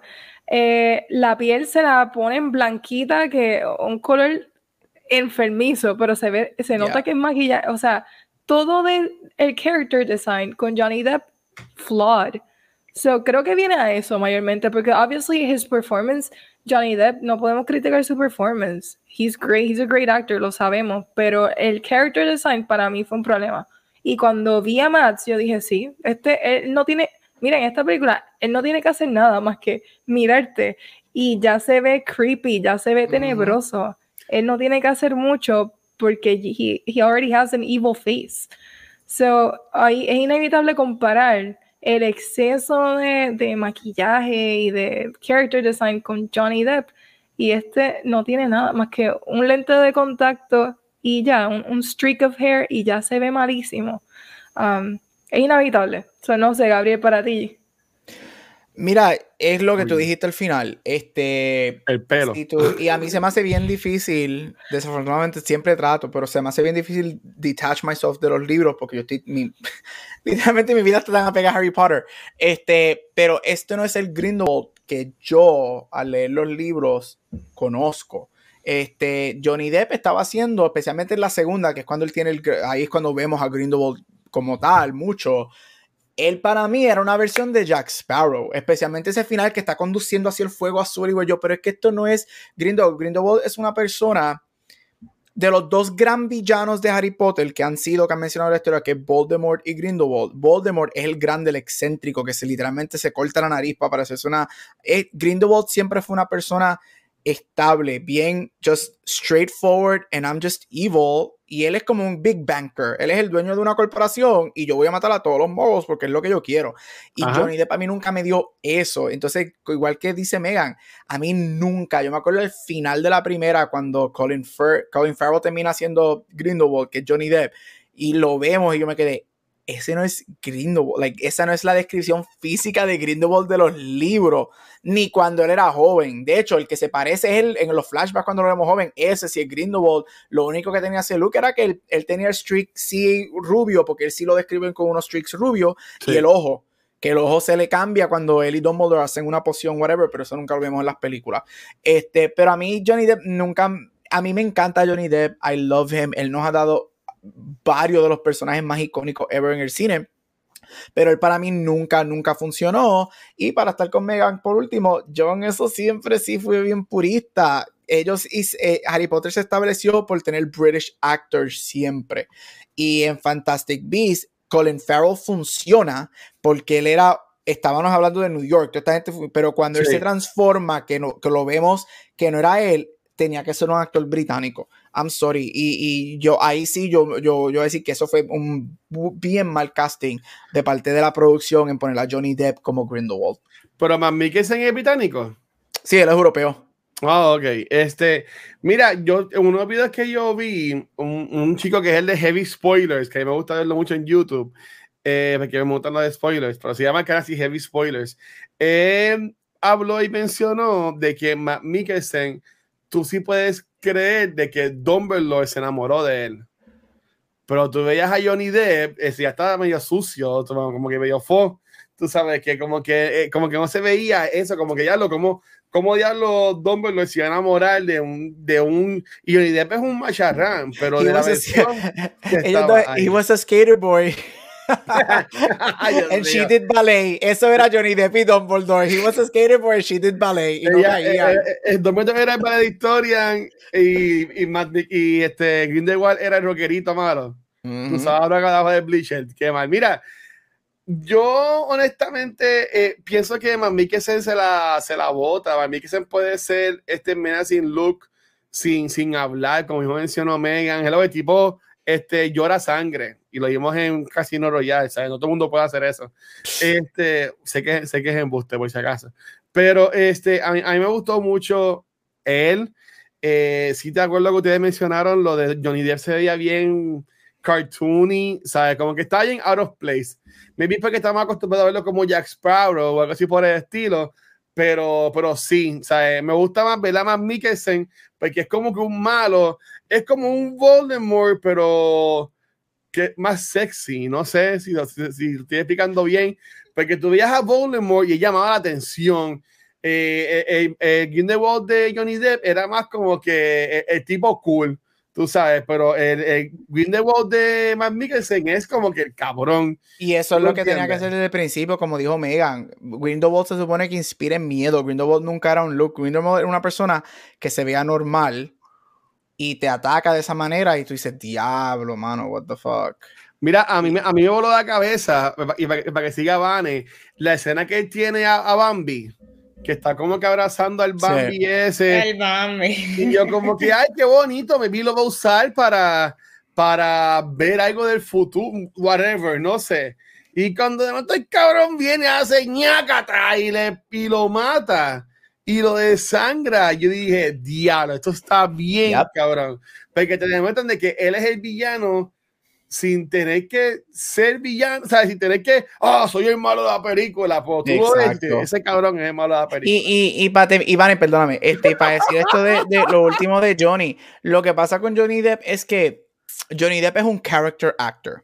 O sea, él es un character actor. Miras Edward Scissorhands, The Mad Hatter, este, Sweeney Todd, obviamente Jack Sparrow. Él es un character actor.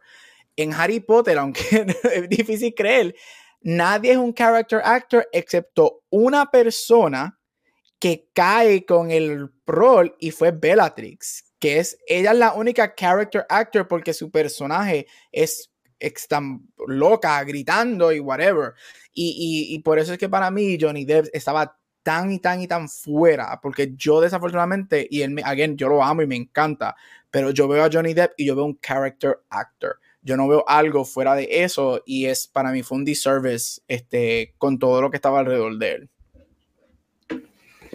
Yo, yo iba a decir, eh, en el, en el, caso mío, obviamente parte de la primera película es ese shift, ese reveal de que Colin Farrell no es la persona que parece, pero yo como no me importa la franquicia, a mí no me hubiese estado mal que Colin Farrell hubiese continuado el rol de Grindelwald. De hecho, él es Irish, so sigue bien para los puristas, sigue siendo un buen actor y sigue bajo la línea de ustedes que leyeron el libro, que, que obviamente notaron que lo de, lo de Johnny Depp fue una caricatura.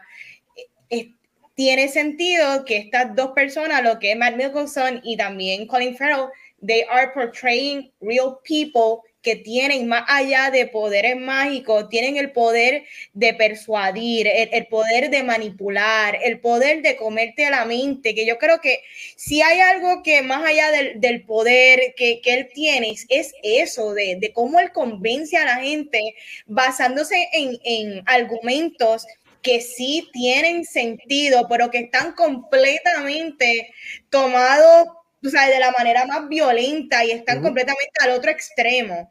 Pero yo creo que esa es la magia del personaje y le quita eh, eh, el que tengan que hacerlo tan, eh, tan caricaturesco, le quita a lo subdued que tú puedes ser con manipular a la gente y tú no tienes que hacerlo grande. Algo tan pequeño te puede comer el cerebro y yo creo que ahí es que está, eso es lo que yo quiero ver. Y yo creo que lo lograron con en la tercera película de la franquicia, mano. Tercera de quinta película, me la yo espero que no. Yo espero que no le den el, yo espero que no le den el green light a la cuarta y a la quinta. Sí. la cuarta yo creo que ya la tiene. Yo, yo tengo ah, para tirar una pregunta. tiene green light todavía. Eh, eh, Megan y Gabriel, que vi saben de esto más que, que, que, que, yo. ¿Qué más falta de la historia? Porque yo sí, en algún lugar leí de que esto de Fantastic, bueno, de que la pelea grande de Grindelwald y Dumbledore pasa la misma que una guerra mundial, algo así. Pero, ¿qué ustedes tienen que faltaría para tú dos películas más? Obviamente tenemos, están teasing y working up to a la gran pelea de Dumbledore contra Grindelwald, pero ¿qué más pueden crear? ¿Sabes? ¿Qué más van a, van a hacer? ¿Sabes? Yo sé que Grindelwald está en la búsqueda también de los Deathly Hallows, ese, ese es el símbolo de él como estaban votando por él en la película, pero ¿qué, qué ustedes entienden que más podría ellos hacer en dos películas? Porque básicamente te dejan todo chilling, te dejan a Jacob con la muchacha rubia, este, te vuelven a la policía con, con, con Newt, ¿sabes? Como que están otra vez como que si, si te vienes en esta, yo, estoy chilling.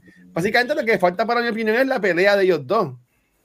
Pues de, acuerdo a los libros, es que no faltan nada. Digo, Gabriel, pero ayúdame aquí. Yo pienso que no faltan, es que esto nunca estuvo escrito. Es que, es que mucho de esto es en los cuentos que ella tiró en Pottermore. Porque en los libros de Harry Potter nosotros sabemos que en Grindelwald lo mencionan varias veces, este, Voldemort lo menciona varias veces, este, y sí lo vemos de, o sea, lo vemos, porque lo vemos en la primera parte de Deathly Hallows Part 1 en la película, que él sale porque sale los libros y whatever. obviamente, si has visto Deathly Hallows Part 1, sabes lo que va a pasar al final de esta serie si es que la terminan. Porque, hello, sabes que, que pues, no es un spoiler, gente. Él no va a morir. La película ya salió hace 11 años, la primera parte de Deathly Hallows. 13, 12, 12 años. Este, pero muchos de, esta, muchos de estos cuentos ya lo escribe cuando sale Pottermore hace como 10 años. Que ella empieza, ahí es cuando ella revela que Dumbledore quote unquote era gay, whatever, y ella escribe muchos um, short stories que desarrolla esto. ella siempre dijo que ella quería hacer cinco películas este, y si la pelea final se supone que sea en la, guerra, en la Segunda Guerra Mundial, en la segunda parte vemos cuando ellos tienen el gathering, que él le enseña las visiones de lo que va a venir. Una de las cosas que le enseña es la guerra que, que viene otra vez y Jacob dice, like, not another war y whatever, y vemos la bomba de Hiroshima y whatever.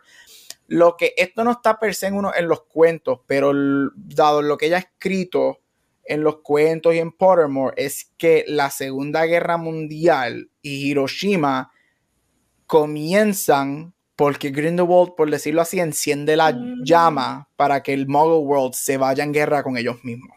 Ok. Y entonces ahí es que se supone que sea eso. Pero que ella va a hacer en todo eso, no sé, porque yo me acuerdo que esta primera, esta tercera parte se supone que iba a ser en Brasil, pero no lo hicieron por COVID, entonces fue en Germany porque estaban grabando en Europa. Ah. Este, so, yo no sé qué, es que yo no sé qué, qué está, ella que deje de escribir y se vaya a terfiar para allá con las antitrans y deje de existir, de verdad.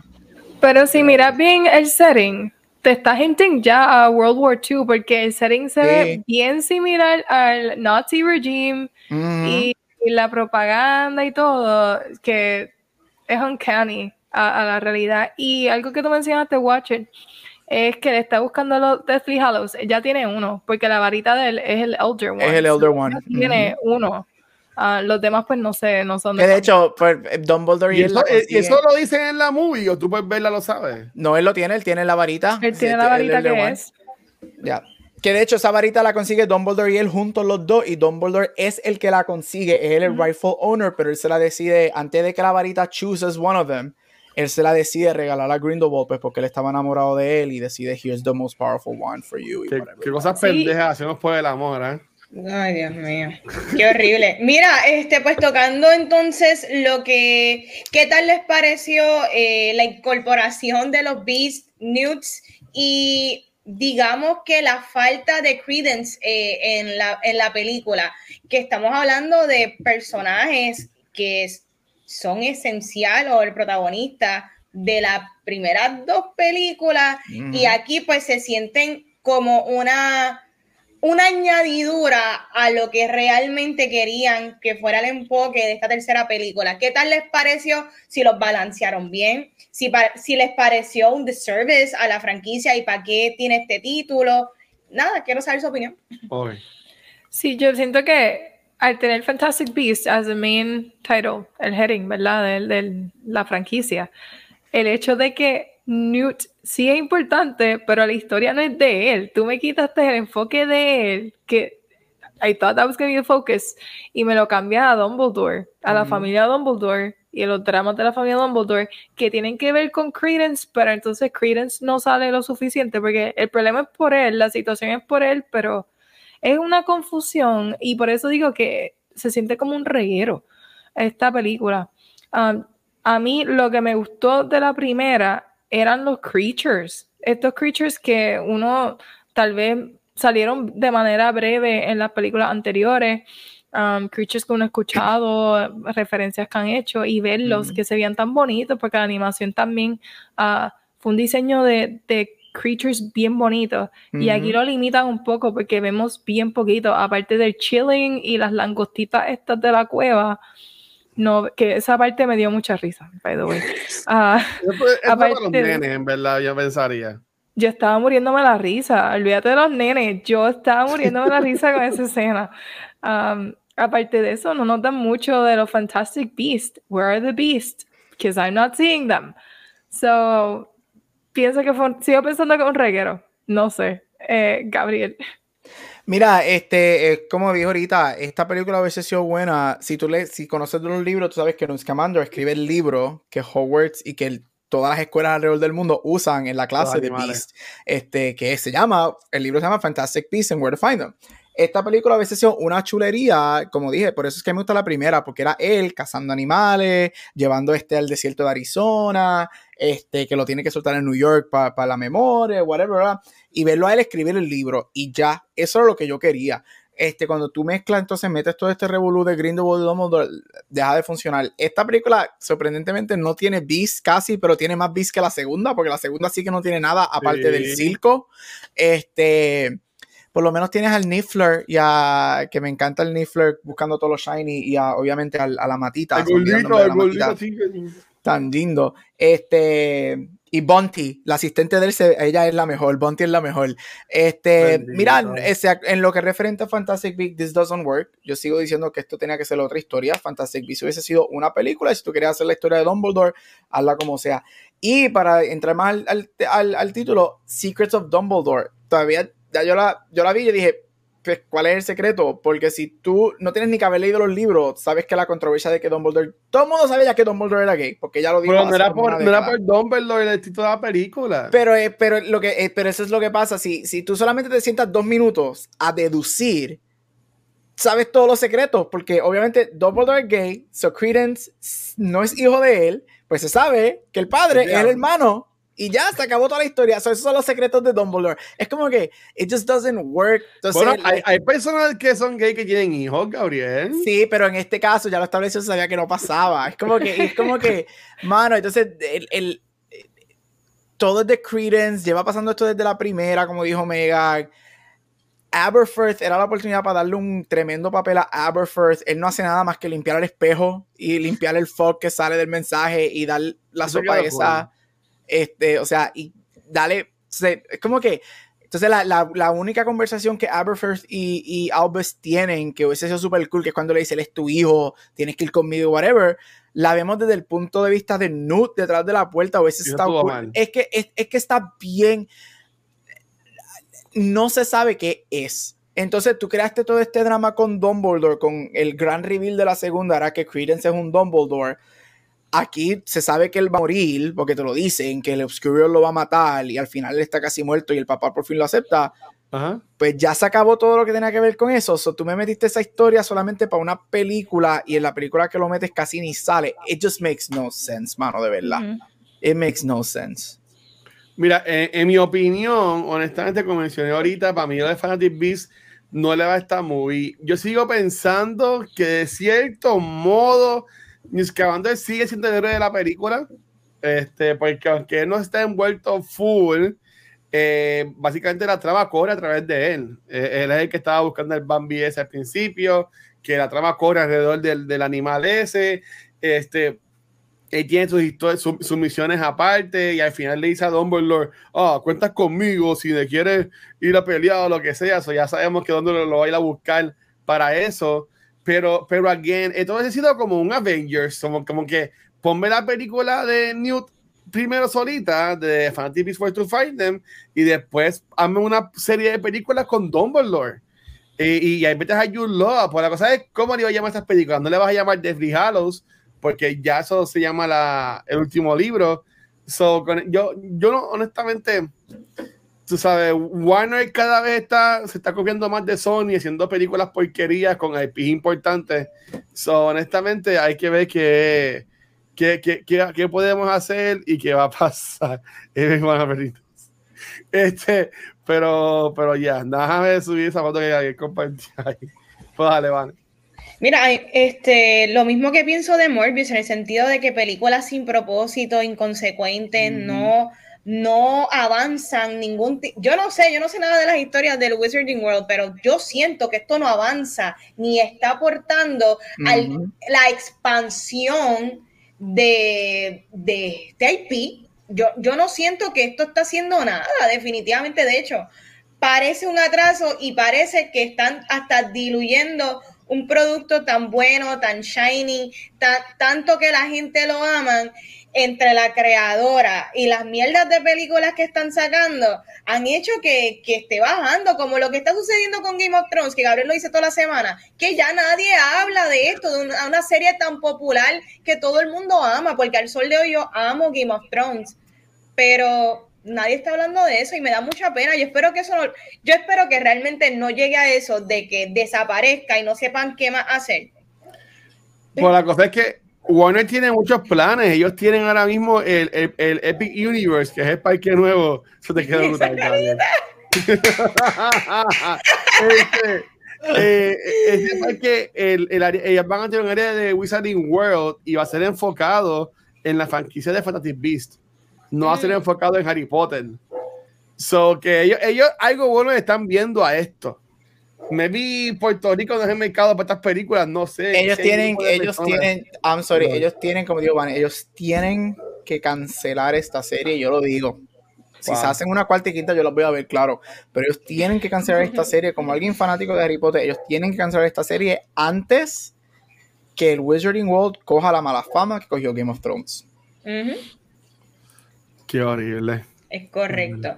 Y como no siempre hay cosas malas y no tenemos que hablar siempre de lo malo, podemos hablar del top y finalmente del garbage. Mi top, y voy a arrancar yo, pues Jacob. Jacob me gustó un montón. Eh, a mí me gustó la criatura del Shilling, es que se llamaba, el Bambi. Ya. Super cute, bien lindo, como que un ser de paz y tan, tanto que proyectaba esa carita de, de esa criatura me pareció super cute. Este ¿Qué más me gustó? A mí me gusta mucho Jude Law, es que por aquí a mí me gusta él como actor en general, yo creo que le trae mucho gravitas y mucho, mucha personalidad a Dumbledore, que digamos que Jude Law es un actor bien reconocido. Y yo creo que no es que él se desaparezca en el rol, pero para mí sí, para mí sí le trae un, un buen... Lo hace bien, lo hace bien. Lo hace muy bien. A, mí me gusta lo que él hace con, el personaje. Le da como que mucho corazón y, la carita cada vez que él tiene esos momentos dramáticos porque está frente al amor de su vida. Yo me lo creo, en verdad. Yo me creo que sí él estuvo enamorado de este otro personaje. El otro yo creo que él usó todo en todo momento. Yo, creo que, yo creo que de juventud éramos panas y yo creo que sí, como que estaba esta tensión y todo esto pero aquel tipo es un manipulador, de verdad. Eh, garbage, pues que eh, son tres películas que no, van para ningún lado, de verdad. Ese es mi garbage. Ok. ¿Y, y tú, Megan? Bueno, top, y voy a hablar del espejo de la barra. Para mí ese espejo fue el top porque hace referencia, mira, la, última vez que vimos Aberforth, que también fue la, la única vez que vimos Todo se conectaba a un espejo. Al espejo que Harry tenía. Él tenía un cantito de espejo en Deathly Hallows Part 2, si no me equivoco.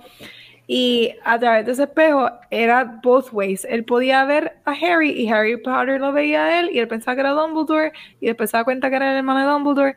Anyway, verlo a él con este espejo y ver que Credence se está comunicando con él a través del espejo y el mensajito, eso me trajo recuerdo a Deathly Hallows Part 2. So eso para mí fue top, top Bonti. Bonti se siente como uno de los personajes tradicionales de Harry Potter, de esas primeras películas, 1, 2, 3. She feels like a real witch. Ella me encantó. Y me gustó más que. Ella salió en la película anterior. Ella salió en la anterior. Sí, pero ella lo que salió en No, no era nada importante. Garbage.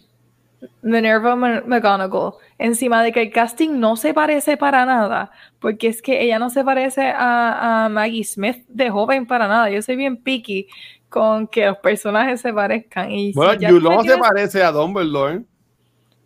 Pero es que acuérdate que Dumbledore ya está viejo, tiene la barba, para mí funciona, como que, no sé, hay algo ahí que no, no me molesta, pero Maggie Smith no se parece en nada. Y Maggie Smith es un una mujer que se ve bien grande en escena, como que ella ocupa mucho espacio.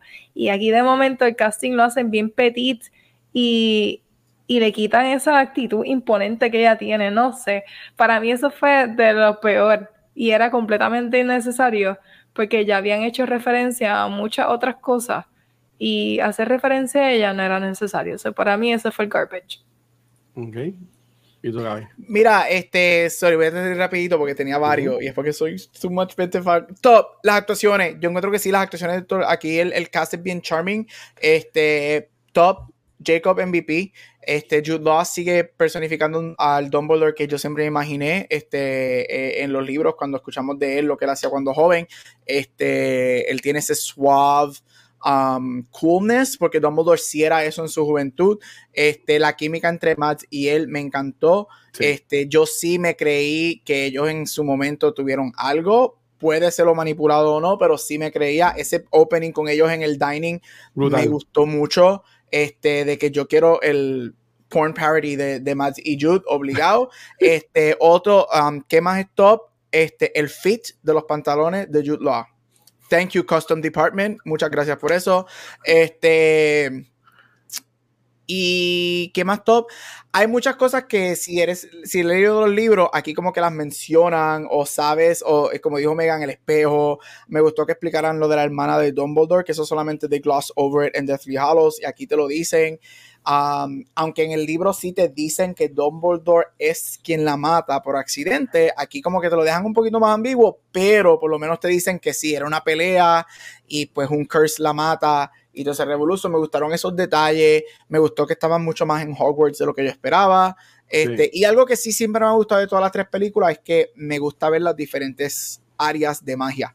A mí me gustó ver New York, me gustó ver Paris este, en la segunda y ahora vemos mayormente a Berlín y todo eso. O sea, me gusta ver las diferentes áreas, que es algo que sí se sabe si lee los libros, que todos los countries o la mayoría de las cosas tienen su, su magic, whatever, y, verlo está cool porque son diferentes áreas de, de magic y whatever.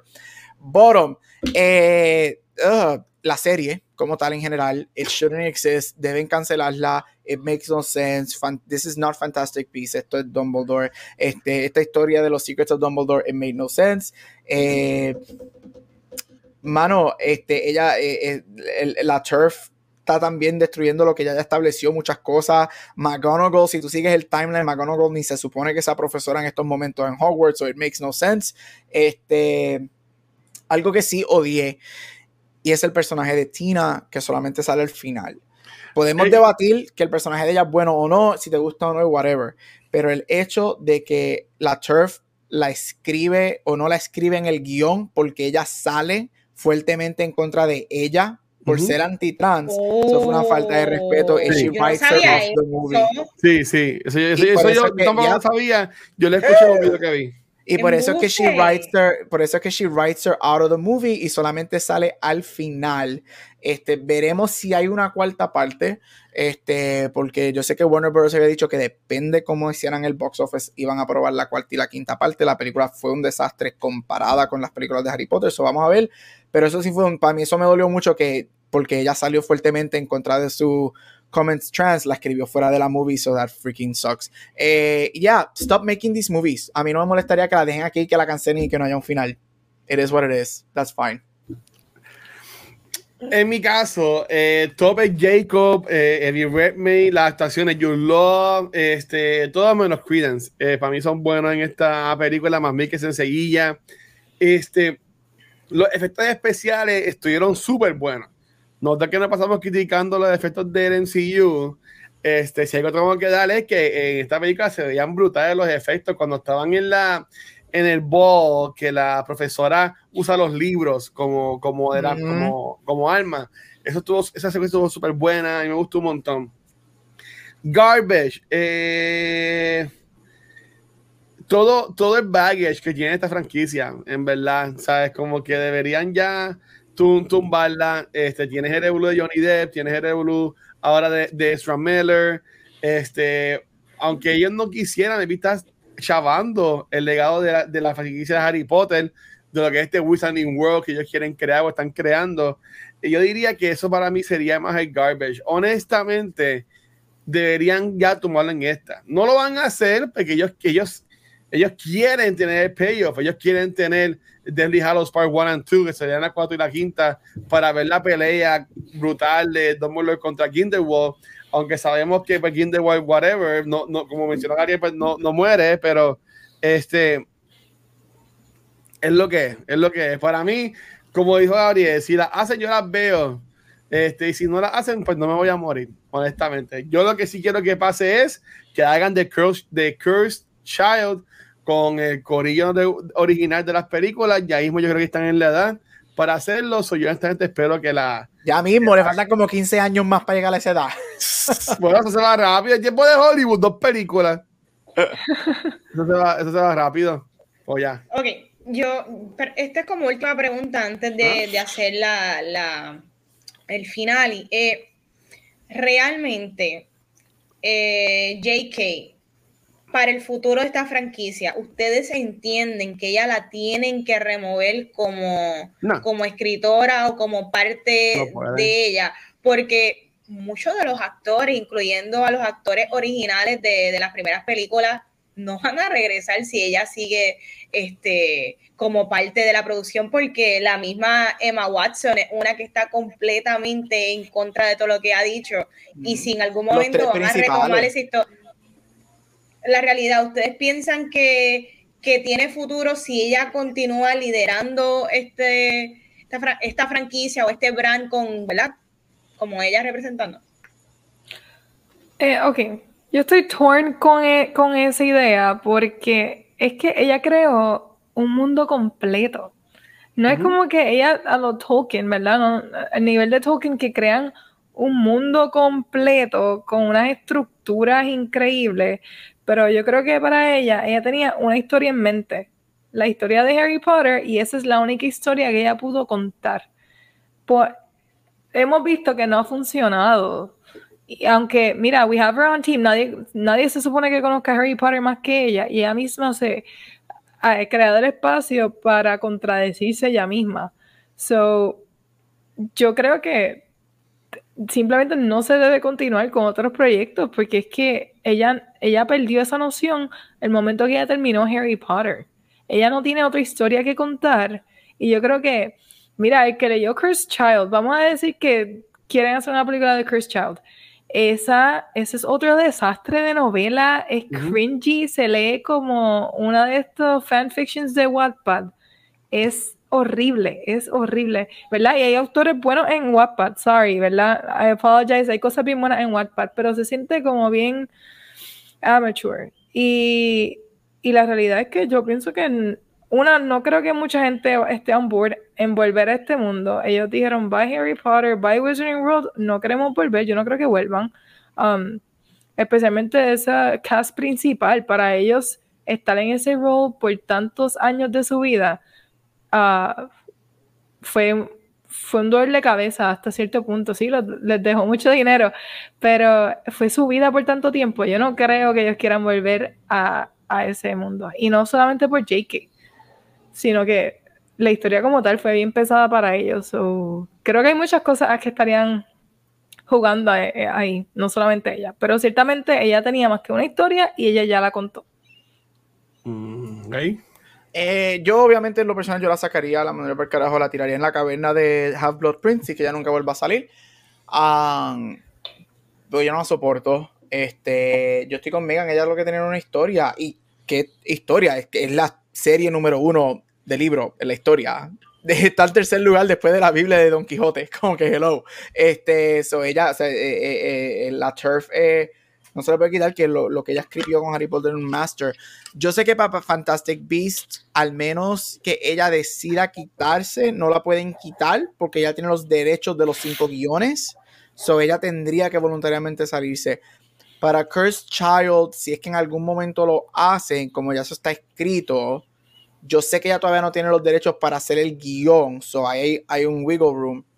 Eh, yo estoy con Megan, mi Cursed Child, el libro no me gusta. Yo tuve la oportunidad de verla en, Broadway me gusta más la versión que está en Broadway que la del libro. Luego que leí y la vi, me enteré que el libro que se publicó es como el segundo draft, mientras que la versión que está en Broadway ya es the final oh. draft.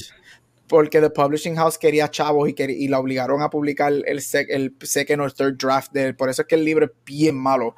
Este. Oh, wow. Pero mira, si no, yo la quitaría, yo en lo personal quítenla, yo no la soporto, yo por mí que ella se tira al frente del Hogwarts Express y muera, este, I said what I said. Eh, y en los tres principales, mira, los tres principales came out hard. against her. O sea, hard.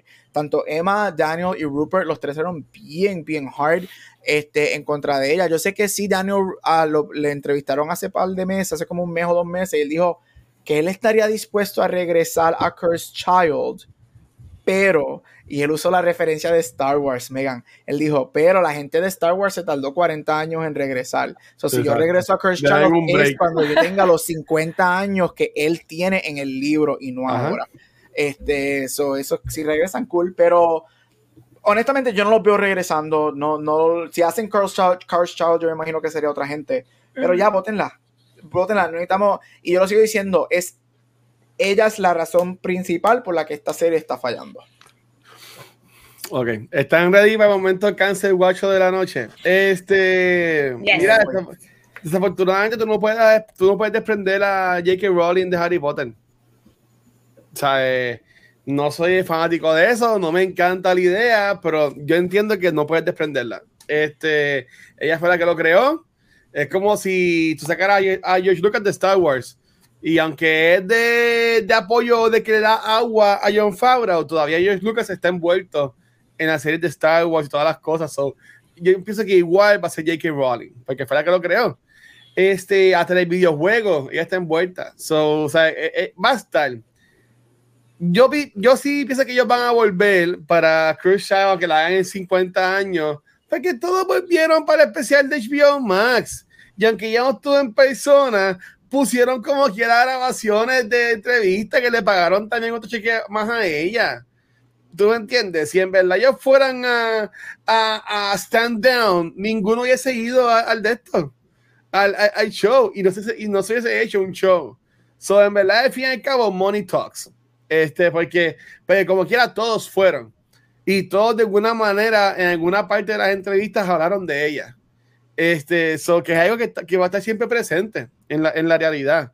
Eh, para ir un poquito más allá, yo sí espero como fanático de Harry Potter que, que, que, continúen haciendo cosas, pero buenas. Este, y pues si ella escribió la serie de Harry Potter, mí también tiene otras cosas buenas para contar en ese mundo. Yo sí siento que hay más para contar este, pueden hacer películas basadas en otros horror cruces o como, o como Tom Riddle, este, Voldemort de chamaquito hizo los horror cruces. sabes, ellos tienen tela para cortar por millones de años de lo que es Wizarding World.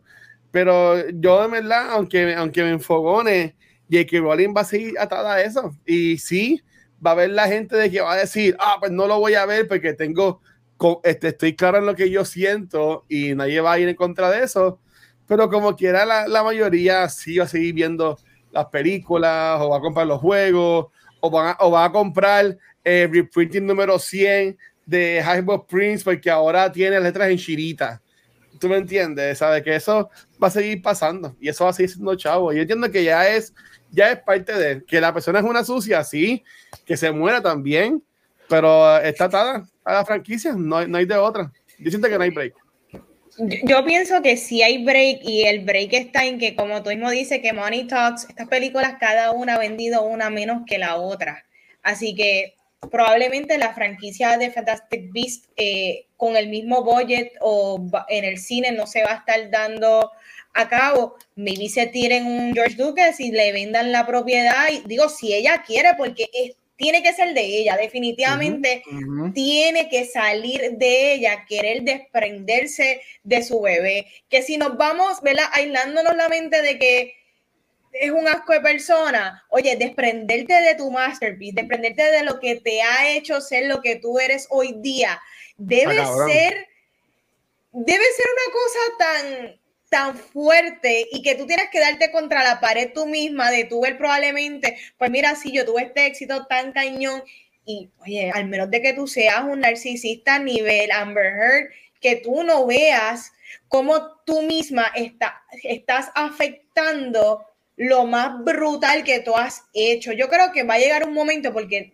todos somos seres humanos, me vino ahora, me vi en 10 años, tome, en que ella se dé contra el piso, contra el piso y ella diga, espérate, yo tengo que shift my life, yo tengo que retomar las cosas y si yo quiero que esto siga adelante, maybe puedo darle riendas sueltas a que quizás venga la versión de un Filoni que él, ¿verdad? Basado en lo que ya está establecido, él pueda expandirlo y sí aportar, porque yo sí estoy de acuerdo en que otras mentes, otras versiones, sí puedan hacer interpretaciones o adaptaciones de cosas que ya existen, que no podemos quitarle la credibilidad al creador, pero sí pueden hacer mucho con el material. Y eso es lo que yo quisiera, que si se le abra la oportunidad, que otras personas talentosas, como dice el Watcher, que lo hagan bien, porque es que no queremos ver porquería, se les dé la oportunidad de crear otras historias dentro del, del, mundo que esta mujer sí creó y que es excelente y que es icónico y legendario, que esperamos que algún día, ¿verdad?, analice lo que está sucediendo con su propiedad. Corillo, ¿recomendamos esta película? Yo la recomiendo. Es la mejor de las tres, so sure. I guess. Basta ya en HBO Max. Este, pues nada, mira, para ya este, irnos yendo, porque vamos a grabar, pues, ya quedan dos podcasts más. Ay, Dios mío. Podemos, podemos cortarlo a uno y la semana que viene hacer los dos, porque yo tengo. También, también podemos hacer eso. Me gusta esa idea. Nada, este, eh, chicos, recuerden que eh, seguimos con el contenido de Comic Con subiendo y, este, y un par de cosas más, pero antes de eso, eh, chicos, ¿dónde los podemos conseguir? Comenzando con la host con la panita de Mario Castañeda, este libro van. Mira, Corio, me consiguen en Instagram y Facebook como Vanesti, dame like, dame share y siempre, siempre, siempre envíenme los besos. Mira, yo leo los inbox y me gustan cuando me escriben cositas chulitas y positivas porque hay fans de cultura que me escriben, escriben buenos días, espero que tengas un día hermoso y yo me quedo como que, gente, en verdad me alegran, de verdad. Ay, Xavi, no me escriben nada de eso. A ti te escriben cáncer, guacho. No, Megan, ya tío te consiguen, Megan.